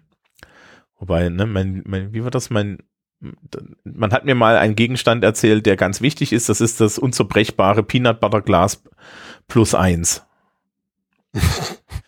das hat die Gruppe damals benutzt, um Charaktere mitzunehmen. Also sprich, jedes Mal, wenn ein Spielender nicht da war, äh, verwandelte er sich in ein Peanut Butter Glas unzerstörbar plus eins und dann hat das jemand das Peanut Butter Glas eingesteckt und es einfach hat den Charakter mitgenommen. Was ich eine sehr charmante Lösung finde. Und wenn du in einen Kampf gekommen bist, konntest du den Leuten das Peanut Butter Glas ins Gesicht werfen. Na, immerhin. Ja. Und es macht ja plus eins Schaden. Ja, super. Ja. Also ähm, schlecht, wenn er der Barbar nicht da ist, der den meisten Schaden mit Wurfobjekten gemacht hat, weil, mhm. tja, der konnte da den meisten Vorteil von erringen. Genau, ähm, also also, also, Lass uns mal zu, zurück zum Thema ja. Charaktererstellung kommen. Ja. Da gibt's ja nun auch ganz, ganz verschiedene Methoden. Also so die, die ganz klassische ist halt genau alles auswürfeln. Oh Gott. Und äh, am, am besten sucht man sich vorher noch die Charakterklasse aus und dann hat man nämlich genau das. Ne? Dann hast du da halt irgendwie den Krieger mit Intelligenz ganz hoch und äh, Stärke ganz niedrig. Und äh, ja, eigentlich kannst du, und das ist dann nämlich genau das, was passiert, eigentlich kannst du den Charakter dann nach der Charakterschaffung schon direkt wegwerfen und nochmal machen. Ja. So, dann, dann ging es weiter, dass man gesagt hat, naja gut, wir würfen das zwar alles aus, aber man darf dann hinterher noch irgendwie zwei oder drei Sachen davon noch tauschen. Ja, und wenn du dann halt einfach äh, äh, dieses Exkrement an den Fingern hattest an dem Tag und einfach nur Mist gewürfelt hast, äh, dann äh, hast du halt die nächsten fünf Jahre Kampagne irgendwie mit diesem Mistcharakter gelebt und hast das nie wieder rausgeholt, ne? Mhm. Und so weiter und so fort. Davon ist man dann glücklicherweise irgendwann weggegangen und äh, hat halt diese Punktesysteme ähm, erfunden. Ähm, wo man halt irgendwo, weiß ich nicht, so und so viele Punkte wie die Attribute hatte und dann noch irgendwie so und so viele Punkte, um damit Fertigkeiten zu erschaffen oder das ineinander umgerechnet wurde oder, oder, oder. Da gibt es so viele, na, es gibt durchaus auch, äh, Shadowrun 3 hatte, glaube ich, am Ende irgendwie drei, vier, fünf verschiedene Charaktererschaffungssysteme, die alle mehr oder weniger gut oder schlecht funktionierten. Ähm, ja gut, äh, muss man halt wissen, ne? ob man, ob man das so machen möchte oder anders.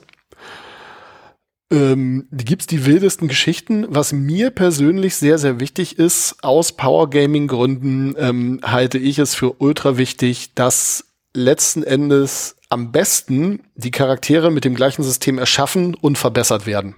Mhm. Denn ansonsten hast du halt teilweise das, die Situation, dass du ähm, bei der Charaktererschaffung ein lineares Kostensystem hast. Also da koste ich halt irgendwie Fertigkeit auf eins koste ich ein, auf zwei koste ich zwei, auf drei koste ich drei und also nicht mit Stufen addieren, was ich vorhin gesagt habe.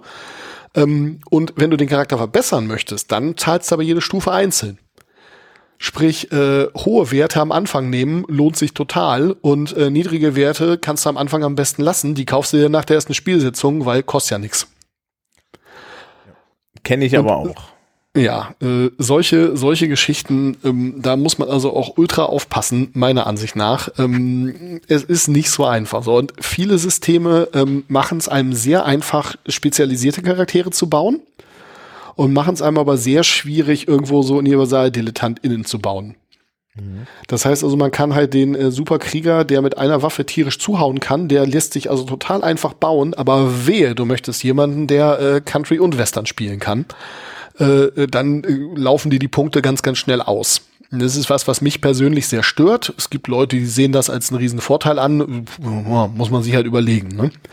Und eine Sache muss ich sagen, wenn ihr da draußen irgendwie meint, ja, das ist ja doof, das ändern wir jetzt, wir machen jetzt eine Hausregel, ich denke mir jetzt ein eigenes Charakterschaffungssystem auf. Super, finde ich toll, macht das.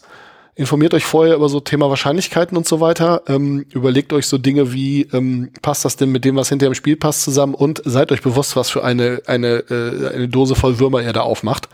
Ähm, das ist nicht so einfach, wie es im ersten Moment aussieht. Und das Fiese ist, manchmal bemerkt man die Fehler, die man gemacht hat, halt erst deutlich später, wenn sie sich nicht mehr wirklich reparieren lassen. Also so Playtesting is a thing. Und ähm, das ist auch bei den Dingen, die ihr selber macht, äh, bitter nötig. Also ihr müsst dann auch erstmal zwei Dutzend Charaktere machen und vor allem auch mal andere zwei Dutzend Charaktere machen lassen, äh, damit ihr dann seht, wo überall die Stellen sind, wo eure, euer tolles eigenes System dann auseinanderfällt. Ja, also das, das mache ich ja zum Beispiel, wenn ich jetzt ein neues Rollenspiel kaufe, fange ich dann erstmal an, Charaktere zu bauen, um zu gucken, mit was habe ich es denn als Spielleitung zu tun, auf der anderen Seite aber auch, um zu gucken, was kann ich denn machen. Und das war zum Beispiel bei diesem, jetzt bei diesem Live-Pass-System, das war total erstaunlich, weil das ist ja relativ festgelegt und du kannst, du hast so ein paar, Opt du hast so ein paar Möglichkeiten, da Rerolls auf den Tabellen zu kaufen oder dir was auszusuchen. Ich würde mir nicht, Sie müssen im Live-Pass-System noch ein bisschen ausführlicher erklären, als wir es bis jetzt erklärt haben. Also okay. du hast es ja vorhin schon mal so ganz grob erklärt, aber. Okay, also äh, wir nehmen jetzt das, das Beispiel Infinity, weil das kann ich halt auswendig, weil das spiele ich. Ähm, um einen Charakter zu erstellen, geht man mit dem, man macht das bevorzugt gemeinsam, geht man mit dem Spieler, der Spielerin einen Lebenspfad durch. Also in welcher Familie wächst du auf? Also wo kommst du her? Dann kriegst du Werte dafür und Punkte. Dann, ähm, was für eine Familie hast du? Dann kriegst du dafür eine Eigenschaft. Und das sind sehr häufig Tabellen, auf denen man dann würfelt. Dazu, genau, das heißt, man, man sucht sich zwar einen Charakter aus, der, was weiß ich, von einem äh, ganz weit vom Zentrum der Galaxis entfernten Planeten kommt, aber aus gutem Hause und äh, was weiß ich, dann beim Militär war und dann irgendwie das gemacht hat und jenes gemacht hat und jeder einzelne, in jedem einzelnen ähm, Ding stecken entweder Sachen, die man sowieso kriegt oder halt zufällige Dinge, die man kriegt oder ja. halt nicht. Genau. Können negative Sachen sein, können positive Sachen sein. Wie gesagt, man kann da theoretisch auch bei sterben. Ähm, und es sind Storyhooks gerne auch noch eingebaut. Ja. Und ähm, das Interessante ist, wenn man es kommt immer ein runder Charakter raus. Und ja, ich, zumindest ein Charakter, der ein bisschen, ein bisschen Story hat schon, der ein bisschen was erlebt hat schon und vielleicht auch mal was Außergewöhnliches irgendwo auf dem Charakterbogen stehen hat, äh, wo man normalerweise jetzt ja, wie ich schon gesagt habe, ne, so dieses typische, wenn deine, deine Erschaffungspunkte halt so super wertvoll sind, weil sie später im Spiel halt gegebenenfalls sehr viel teurer sind. Also dieser eine Punkt, den ich bei der Charaktererschaffung, wie ich das vorhin für Shadowrun erzählt habe, ähm, um die Fertigkeit auf fünf von fünf auf sechs zu bringen, der ist halt hinterher sechs Erfahrungspunkte wert. Ne, weil ich diese Stufe überbrücken muss. Das heißt, eine Hobbyfähigkeit auf eins zu nehmen, musst du beidseitig mit dem Klammersack für gepudert sein. Das sollte man einfach lassen. Mhm. Was ich schade finde, aber gut, so ein Live-Path-System sorgt dafür, dass man im Zweifelsfall Dinge kann, wo hinterher alle sagen, Moment mal, wieso kannst du denn, was weiß ich, Rasen mähen? so. Ja, also es ist ein bisschen eingeschränkter, aber ähm, man, man hat halt durchaus die Möglichkeit, trotzdem sich so ein bisschen zu spezialisieren und zumindest bei Infinity kriegst du fünf Live-Path-Punkte und die kannst du entweder am Ende gegen Freebies eintauschen, also gegen freie Werte, oder innerhalb der Erstellung kannst du halt sagen, okay, ich habe jetzt hier was gewürfelt, das finde ich doof. Ich nehme jetzt einen dieser Punkte und würfel nochmal. Oder ich nehme einen dieser Punkte und suche mir aus der Tabelle was aus. Oder ich nehme mir einen dieser Punkte und suche mir eine andere Tabelle aus und sowas. Und ich habe dann auch als Spielleitung an bestimmten Stellen äh, zu meinen Spielenden gesagt, so, ja, ja, da steht, dass du diese fünf Punkte hast, aber hier gibt es bei, von mir kostenlose Rerolls. Ja, äh, und was dann noch ganz lustig ist, ist jetzt zumindest bei dem System, weil ich da alle Bücher habe, je nachdem, zu welcher Fraktion du gehörst, steht in dem Fraktionsbuch nochmal so, nochmal so Spezialisierungen drin und sowas, die dann den Charakter tatsächlich noch fluffiger machen. Also es funktioniert ziemlich gut. Ähm, wie gesagt, bei Dune ist es ganz anders. Bei Dune legt man fünf Sachen fest. Und dann geht's los. Ja. ja. Ähm, ich habe mal selber an einem Rollenspielsystem gebastelt, was so ein Zombie-Survival-Ding war und wo ich mir halt überlegt habe, gut, äh, die meisten Systeme, wo deine Charaktere echt schnell sterben, und das ist bei so Survival-Rollenspielen ja nun mal so, die haben halt ein sehr schnelles Charaktererschaffungssystem. Denn es ist natürlich frustrierend, wenn dein über zwei Stunden oder mehrere Tage mit ich weiß nicht wie vielen Tabellenkalkulationsprogrammen beworfener Charakter dann irgendwie am ersten Spielabend draufgeht, weil halt irgendwo ein Zombie im Schrank war oder so und du die Warnungsprobe nicht geschafft hast. Ähm, das ist natürlich doof dann. Verstehe ich. Und da war die Idee, ähm, aber halt nicht auswürfeln oder irgendwie sowas, sondern auch so ein schnelles Life-Path-System, wo du dir im Prinzip, weiß nicht, du guckst dir an, komme ich aus der Großstadt, komme ich aus der Kleinstadt, äh, äh, was weiß ich, was für einen Beruf habe ich, was für Hobbys habe ich und irgendwie noch so zwei esoterischere Sachen und dann habe ich einen fertigen Charakter, der auch rund ist sowas kann man machen und das hat auch, hat auch echt Vorteile und man hat halt schon gleich, wie du schon sagtest, so, so ein paar Storyhooks. Das heißt, man weiß schon mal so, ah, Moment mal, du bist doch hier irgendwie, weiß nicht, hast du mal im Knast gesessen, was war denn da los? Ähm, und äh, ja, einfach eine, eine sehr schöne, sehr runde Geschichte. Auf der anderen Seite gibt man natürlich ein Stück weit die Kontrolle über den Charakter, den man da spielt, ab. Das heißt, wenn man mit einem sehr genauen Bild, was das für ein Charakter sein soll, da reingeht und dann wird dem bei seiner zweiten Tour of Duty im Militär halt ins Bein geschossen und ähm, ja, dann, dann humpelt der Charakter plötzlich, dann ist das unter Umständen nicht mehr der Charakter, den ich haben wollte. Ja, wobei ich da ja sagen muss, wenn du so unentspannt bist, ja, ähm, es ist ja äh, letzten Endes ja immer ähm, so, wie man das selber möchte. Äh, ich weise nur auf die Fallstrecke hin. Ähm, ja, da vorher, äh, also wenn man da total entspannt rangehen kann und einfach das, was dabei passiert, einfach annehmen kann und sagen kann, ach Mensch, ist ja witzig, dass äh, und sich das entsprechend hinbaut, dann kann das eine sehr, sehr schöne Erfahrung sein. Gibt halt Leute, die kommen da nicht mehr klar. Ja. Kann äh, ich auch verstehen eine Sache, die mir jetzt immer mehr mit den, mit, mit so modernen, leichteren, so Indie-Games unterkommt, mhm. ist, dass man sich das komplett als, also dass sich die äh, Leute, die diese Bücher bauen, komplett sparen, eine Charaktererstellung zu machen, sondern ähm, dir ein sogenanntes Playbook in die Hand drücken.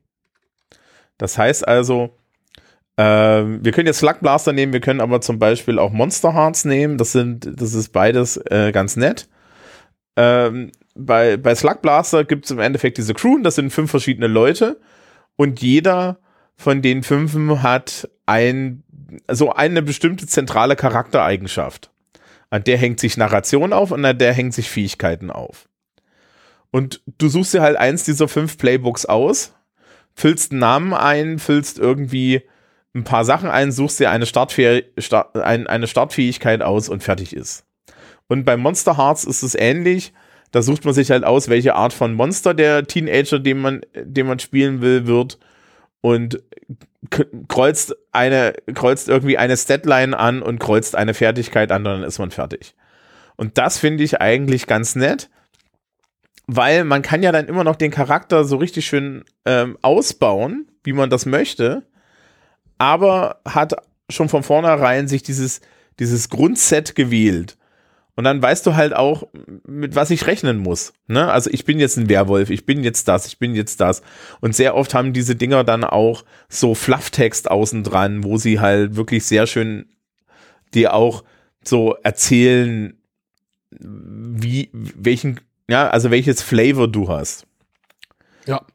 Gibt's auch äh, oldschoolig bei einigen Systemen, wo du im Prinzip eine Charakterklasse aussuchst und diese Charakterklasse hat jetzt irgendwie äh, diese Attribute, diese Fertigkeiten und du hast noch fünf Punkte, die du für irgendwas anderes ausgeben kannst, um das noch ein bisschen zu customizen. Äh, oder du hast irgendwie diese Liste von Dingen, die du, die du haben musst als Charakterklasse. Bei GURPS gibt's da zum Beispiel so Templates, ähm, äh, so, äh, ne? Und ähm, du, du kannst dann halt da Dinge noch hoch und runter kaufen und da dran rumschrauben, aber so, das ist erstmal das, was du hast. Und jetzt hast du hier noch ein bisschen was, um das zu customizen und dann bist du fertig. Hat was, auf jeden Fall führt vor allem auch, wenn man neu in diesem System dazu ist, dass man einen funktionierenden Charakter hat. Und das ist wieder die Sache, wo ich sage, ähm, da äh, äh, bin ich mir sehr uneins mit den Leuten, die sagen, ist doch eigentlich alles egal. Ähm, man will ja halt schon das, was als Überschrift über diesem Charakter steht, äh, von mir aus auch als zweizeilige Überschrift mit Unterüberschrift und was weiß ich, das will man ja auch erfüllen. Und wenn man jetzt einfach beim Charaktererschaffung keine Ahnung hat und man möchte in Baden spielen und man weiß aber gar nicht, dass es da irgendwie ein Musiktalent gibt, was man eigentlich haben muss, um wirklich äh, Baden zu spielen, dann ist das halt doof. Dann spielst du halt ein Baden ohne Musiktalent und irgendwie jeder Dulli ist besser als du im Musizieren, weil du halt irgendwie vergessen hast, die, die, diese eine Sache zu nehmen. Ja, hm. Also äh, auch da wieder, dann kämpfst du nicht die ganze Zeit gegen das System, sondern dann spielst du eigentlich die ganze Zeit dagegen an, dass dein Charakter eigentlich scheiße ist weil du halt irgendwo bei der Erstellung in Anführungszeichen Fehler gemacht hast, ne? Und ich weiß nicht, wie es dir geht, aber ich persönlich finde sowas sehr frustrierend. Also wenn ich irgendwie hier äh, den, äh, den dicken Barbaren aus Hau draufhausen spielen möchte, dann sollte der auch draufhauen können. Ja.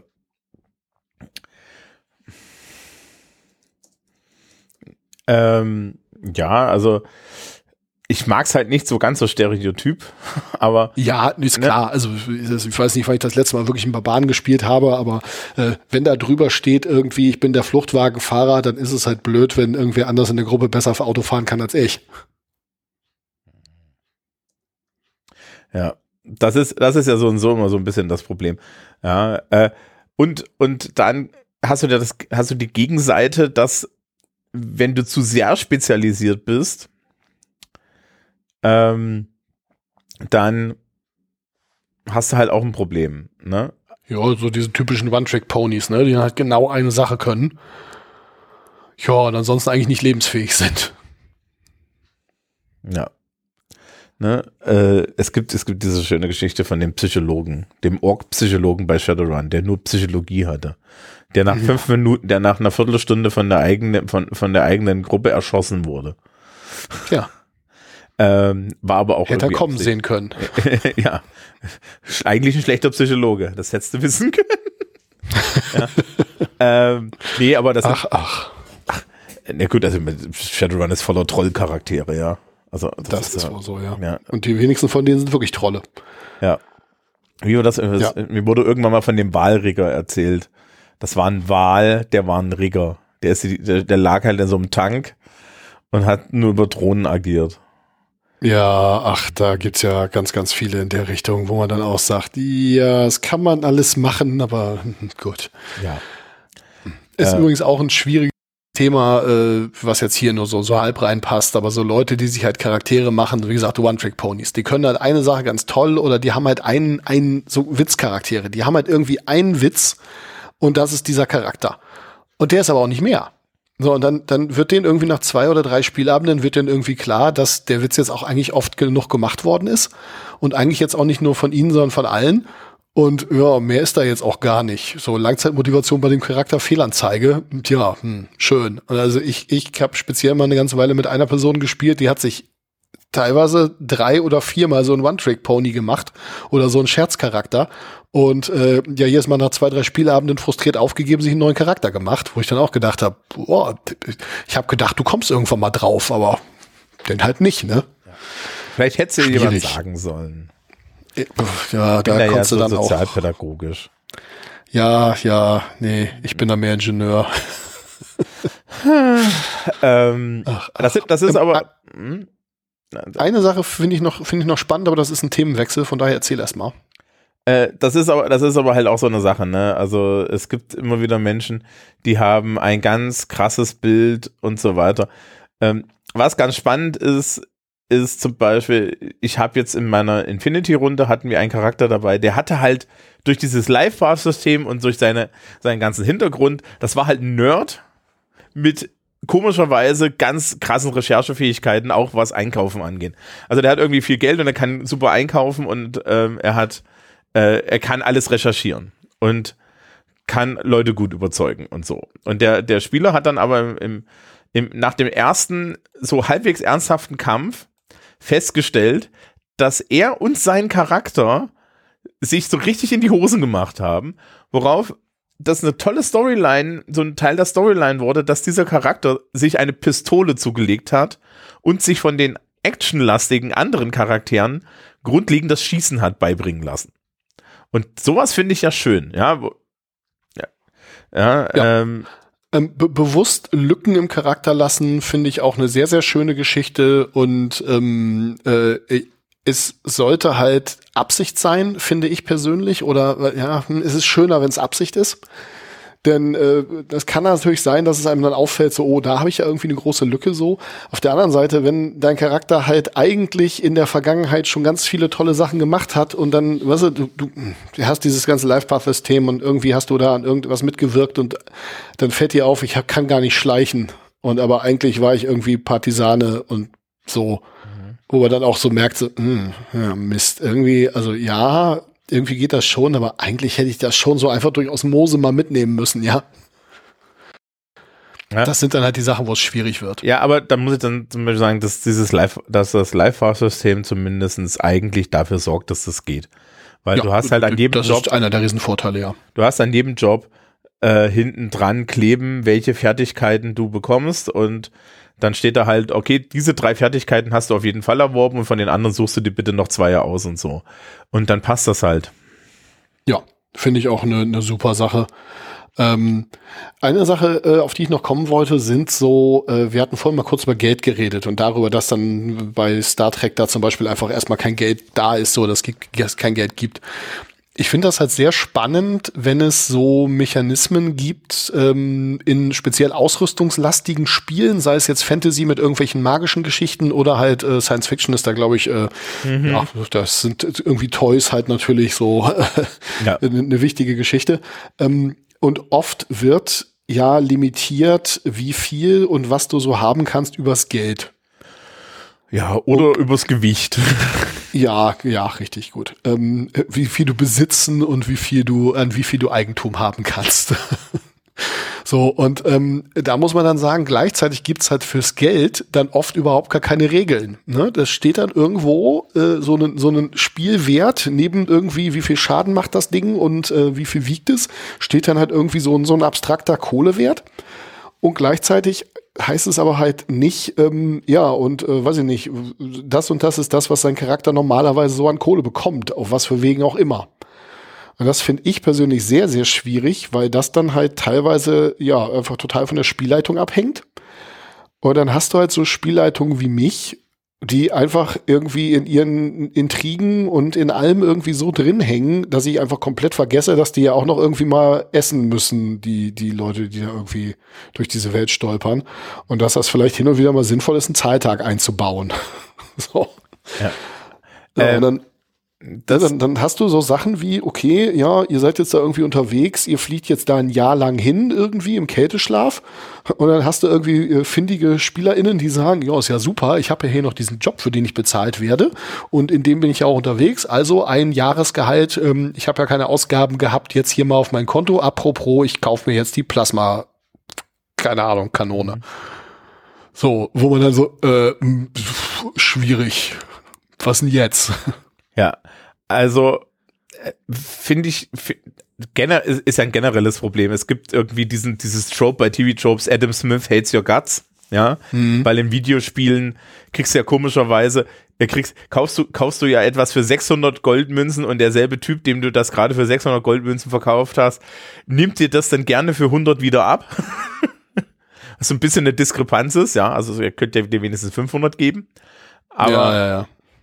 Ähm, ja, du musst halt, du, du, du musst, man, man muss es halt im Zweifel nachführen, ne? Und da helfen aus meiner Sicht gute, äh, gute Regelbücher mit.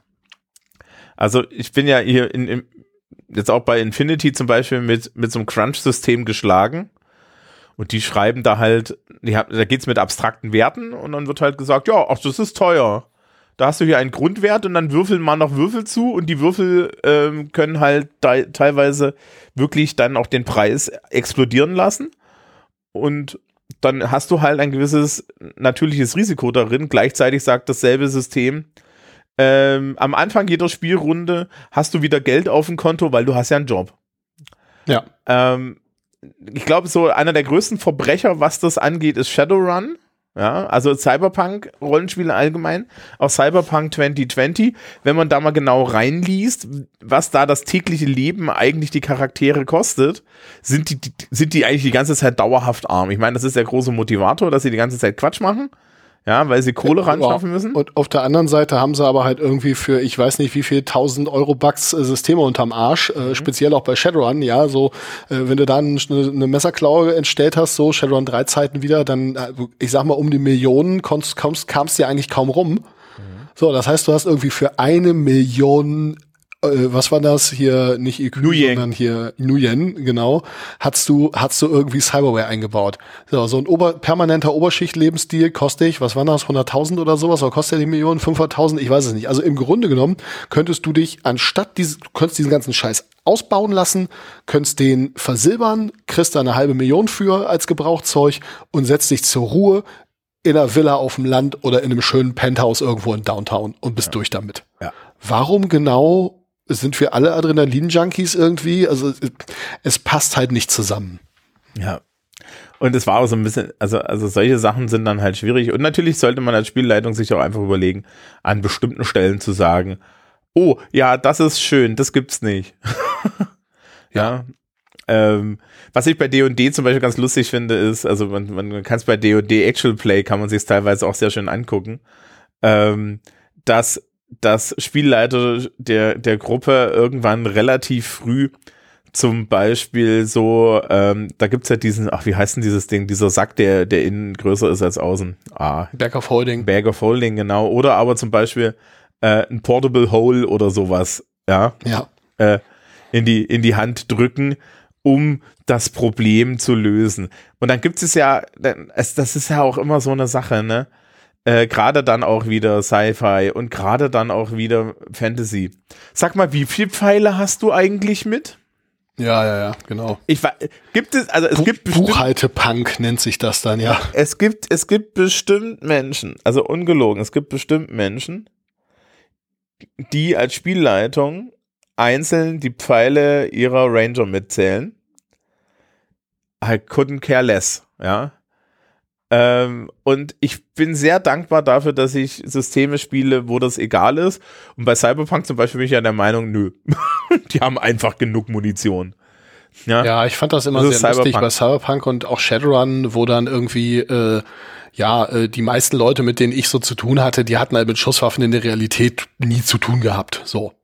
Und dann, was? Du hast 100 Schuss Munition, du hast 1000 Schuss Munition. Und wo man dann halt sagen muss, Junge, die werden in der Realität in hunderter Packungen verkauft. Ja. Also es ist jetzt, wenn du in so einen Waffenladen gehst und du sagst, ich hätte gerne hier einmal irgendwie 9 Millimeter, dann äh, kriegst du da halt eine entsprechende große Packung, weil die sind auf dem Schießstand halt auch entsprechend schnell durch, ja. Ja.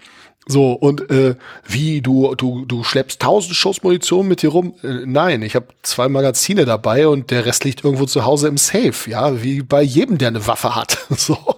Äh, ja, das waren dann einige, einige ganz, ganz witzige Auswirkungen an der Stelle. Ja. Ne? Und je nachdem, was es ist, also wenn es jetzt gerade zum Beispiel irgendwie Maschinenkanonenartig wird, ne?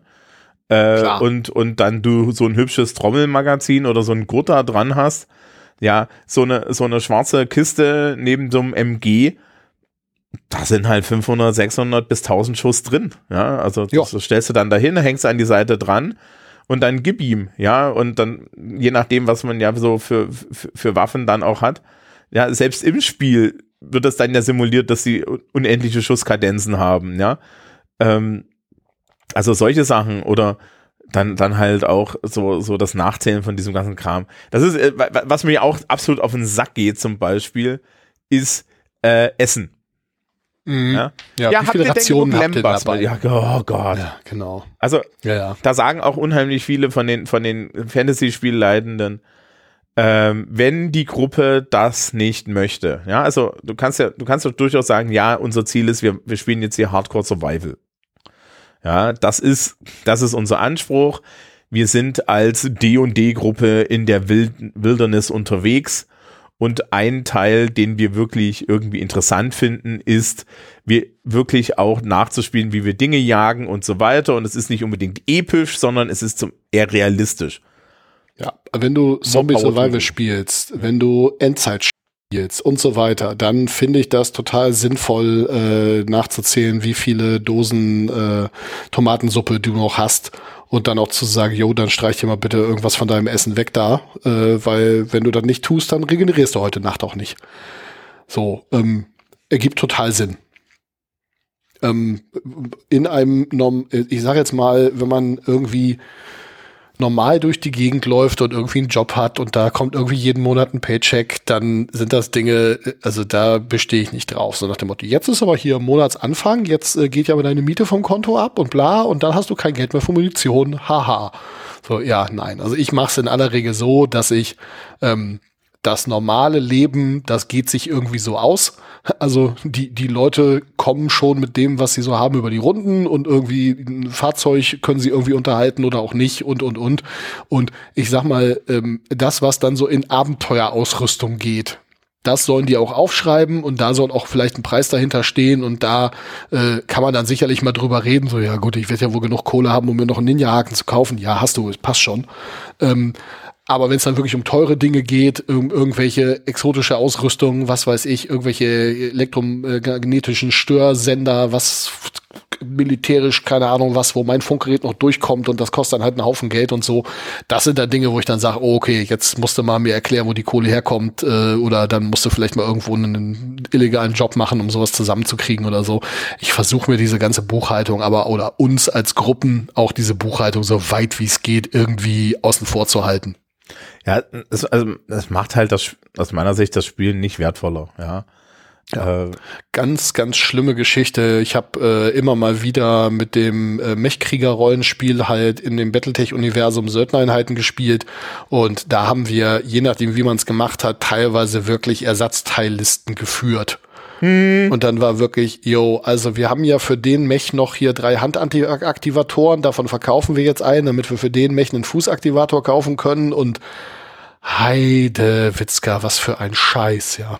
ja, aber das ist bei Battletech auch so ein Ding, ne? Also, das, äh, dass man grundsätzlich keine Kohle hat. Ja, ja, gibt's inzwischen sehr schöne äh, Mechanismen für, wo man halt einfach sagt, so irgendwie äh, aufmunitionieren und Panzerung reparieren kostet das, irgendwie schwere Schäden reparieren kostet das und dann hast du da so ein, so ein War-Chest-System oder sowas, wo du im Prinzip äh, für gewonnene Gefechte kriegst du da Punkte rein und für äh, Wartung, Aufmunitionierung, Umbau musst du Punkte ausgeben, äh, wo man das, ich sag mal, in fünf Minuten alles abgehandelt hat. Mhm. Ähm, also, das, das, das kann man ja auch machen, wie gesagt. Also, äh, hier Infinity ist hoch abstrahiert. Äh, Mhm. Also, ich kann ja kurz erzählen. Wenn man, man, man möchte etwas kaufen, dann sagt man zu mir, schlag, dann schlagen wir gemeinsam in der Liste nach, ja. Und dann musst du einen Wurf machen, ob du es findest. Und der bestimmt so ein bisschen, wie teuer es wird. Und dann hast du noch einen Wurf, wie teuer es wird. Und das steht halt in der Tabelle. Ja. Und dann trägst du das einfach ein. Es gibt bestimmte Sachen, wo ich dann auch einfach sage, also gerade weil wir einen Spieler haben, der hat halt absurd hohe Werte. Ne? Ähm, also wenn, wenn ich der Meinung bin, sie sollen es nicht kriegen oder wenn ich der Meinung bin, es ist sehr unwahrscheinlich, dass sie das bekommen, dann nicht. Und ansonsten, ähm, da, da- das ist ja dasselbe Kaliber wie, was lasse ich auf Leichen liegen? Ja? Ja, genau. Äh, und das ist natürlich dann die nächste Sache, wenn der Gegner, äh, wenn du deinen Gegner bis zum Rand ausrüstest, dann muss auch ein bisschen was von der Ausrüstung liegen bleiben. Wir spielen hier keine Videospiele, ja? Also. Ist so, ja. Ne? Das ist ja immer so. Ja, also der hatte doch gerade zwei große Dämonenschwerter. Was finde ich auf seiner Leiche? Ein Messer. Ja, genau. Und wo sind die zwei großen Dämonenschwerter, die da neben ihm liegen? Äh, äh, äh, ja, also das geht halt nicht, sondern du musst dann schon irgendwie sein. Aber da kann man ja auch gemein sein und kann einfach sagen, das Zeug ist verflucht. Ja, äh, bei Battletech gab es dann auch immer das Problem, dass ähm, wenn es mal gut lief, dann hast du halt auch Beute gemacht. Und dann hast du da halt im, im Zweifelsfall ja irgendwie zwei, drei, vier Mechs irgendwie erbeutet, die unfassbar viel Geld wert sind.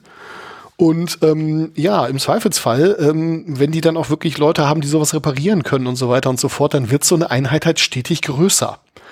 Und dann ist irgendwann so das Limit da, dass halt sie alles, was sie haben, nicht mehr in ihr Landungsschiff bekommen und dann irgendwann ein größeres Landungsschiff brauchen. Aber ja, so, hm, das ist dann halt auch irgendwie doof. Ähm, da muss man dann also auch gucken, wie man mit umgeht, um, damit man nicht dann auf der anderen Seite auch immer größer wird, immer größere Gefechte führen muss, die Gefechte immer länger dauern, weil sie immer größer werden. Und ja, das ist durchaus ein, durchaus ein Problem. Jetzt kann man das natürlich auch ganz brutal einschränken und äh, aber wie du gerade schon sagtest, ne, wenn es denn mal wirklich gut läuft, dann jetzt plötzlich da noch irgendwie den Torshammer vom Himmel fallen zu lassen, damit die die Beute nicht kriegen, äh, damit die Gruppe nicht, äh, der Spruch war immer wegen Reichtum geschlossen, ähm, äh, ist am Ende, ähm, das ist halt, kannst halt einmal machen, aber spätestens beim dritten Mal wird's halt lächerlich, ne? Ja, aber das ist, das ist ja auch so diese Sache. Also ich, ich habe überhaupt nichts dagegen, dass in gerade solchen Settings ähm, die, die Spielenden und die Spielercharaktere dazu irgendwann in eine Position kommen zu sagen, das war ja hier alles total krass. Ich gehe jetzt aufs alten Teil. Und ich finde, das ist ja ein schönes Ende für irgendwie eine Kampagne und so. und um ja. Geschichten Kamin zu erzählen, muss man sich erstmal einen Kamin kaufen. Ich bin dann mal weg. Genau. Gut. Vollkommen es ist ein schönes Ende. genau, ich bin dann mal weg. Ja. Ähm, ich merke schon, wir müssen irgendwann noch mal über zwei, drei andere Dinge reden. Also äh, äh du schreibst eine Liste. Ich bin dann dafür vorhanden. Gut, machen wir so. Gut. Äh, und das, damit, damit lassen wir jetzt das Publikum alleine mit Teasern und das war's. Es war mir wie immer eine große Freude. Ja. Schönen Dank, dass ich mal wieder da sein durfte. Ja, wir meanderten ein bisschen, aber ich glaube, es hat dem Publikum etwas gebracht. Nebenbei habe ich eine, wieder eine ellenlange Liste an Rollenspielen. Nachdem ja. wir die meisten davon schon genannt haben, werde ich das, glaube ich, einfach in die Shownotes kopieren und nicht Links, nicht Links suchen. Ja, aber ihr habt dann die Namen, ihr könnt die Links dann suchen. Also ein paar Sachen werde ich verlinken, weil die sind neu, aber ein paar andere Sachen stehen einfach nur da. So, okay, dann Super. wünschen wir euch viel Spaß. Ja, und Immer. Tschüss. Nicht ärgern, Rollenspielen.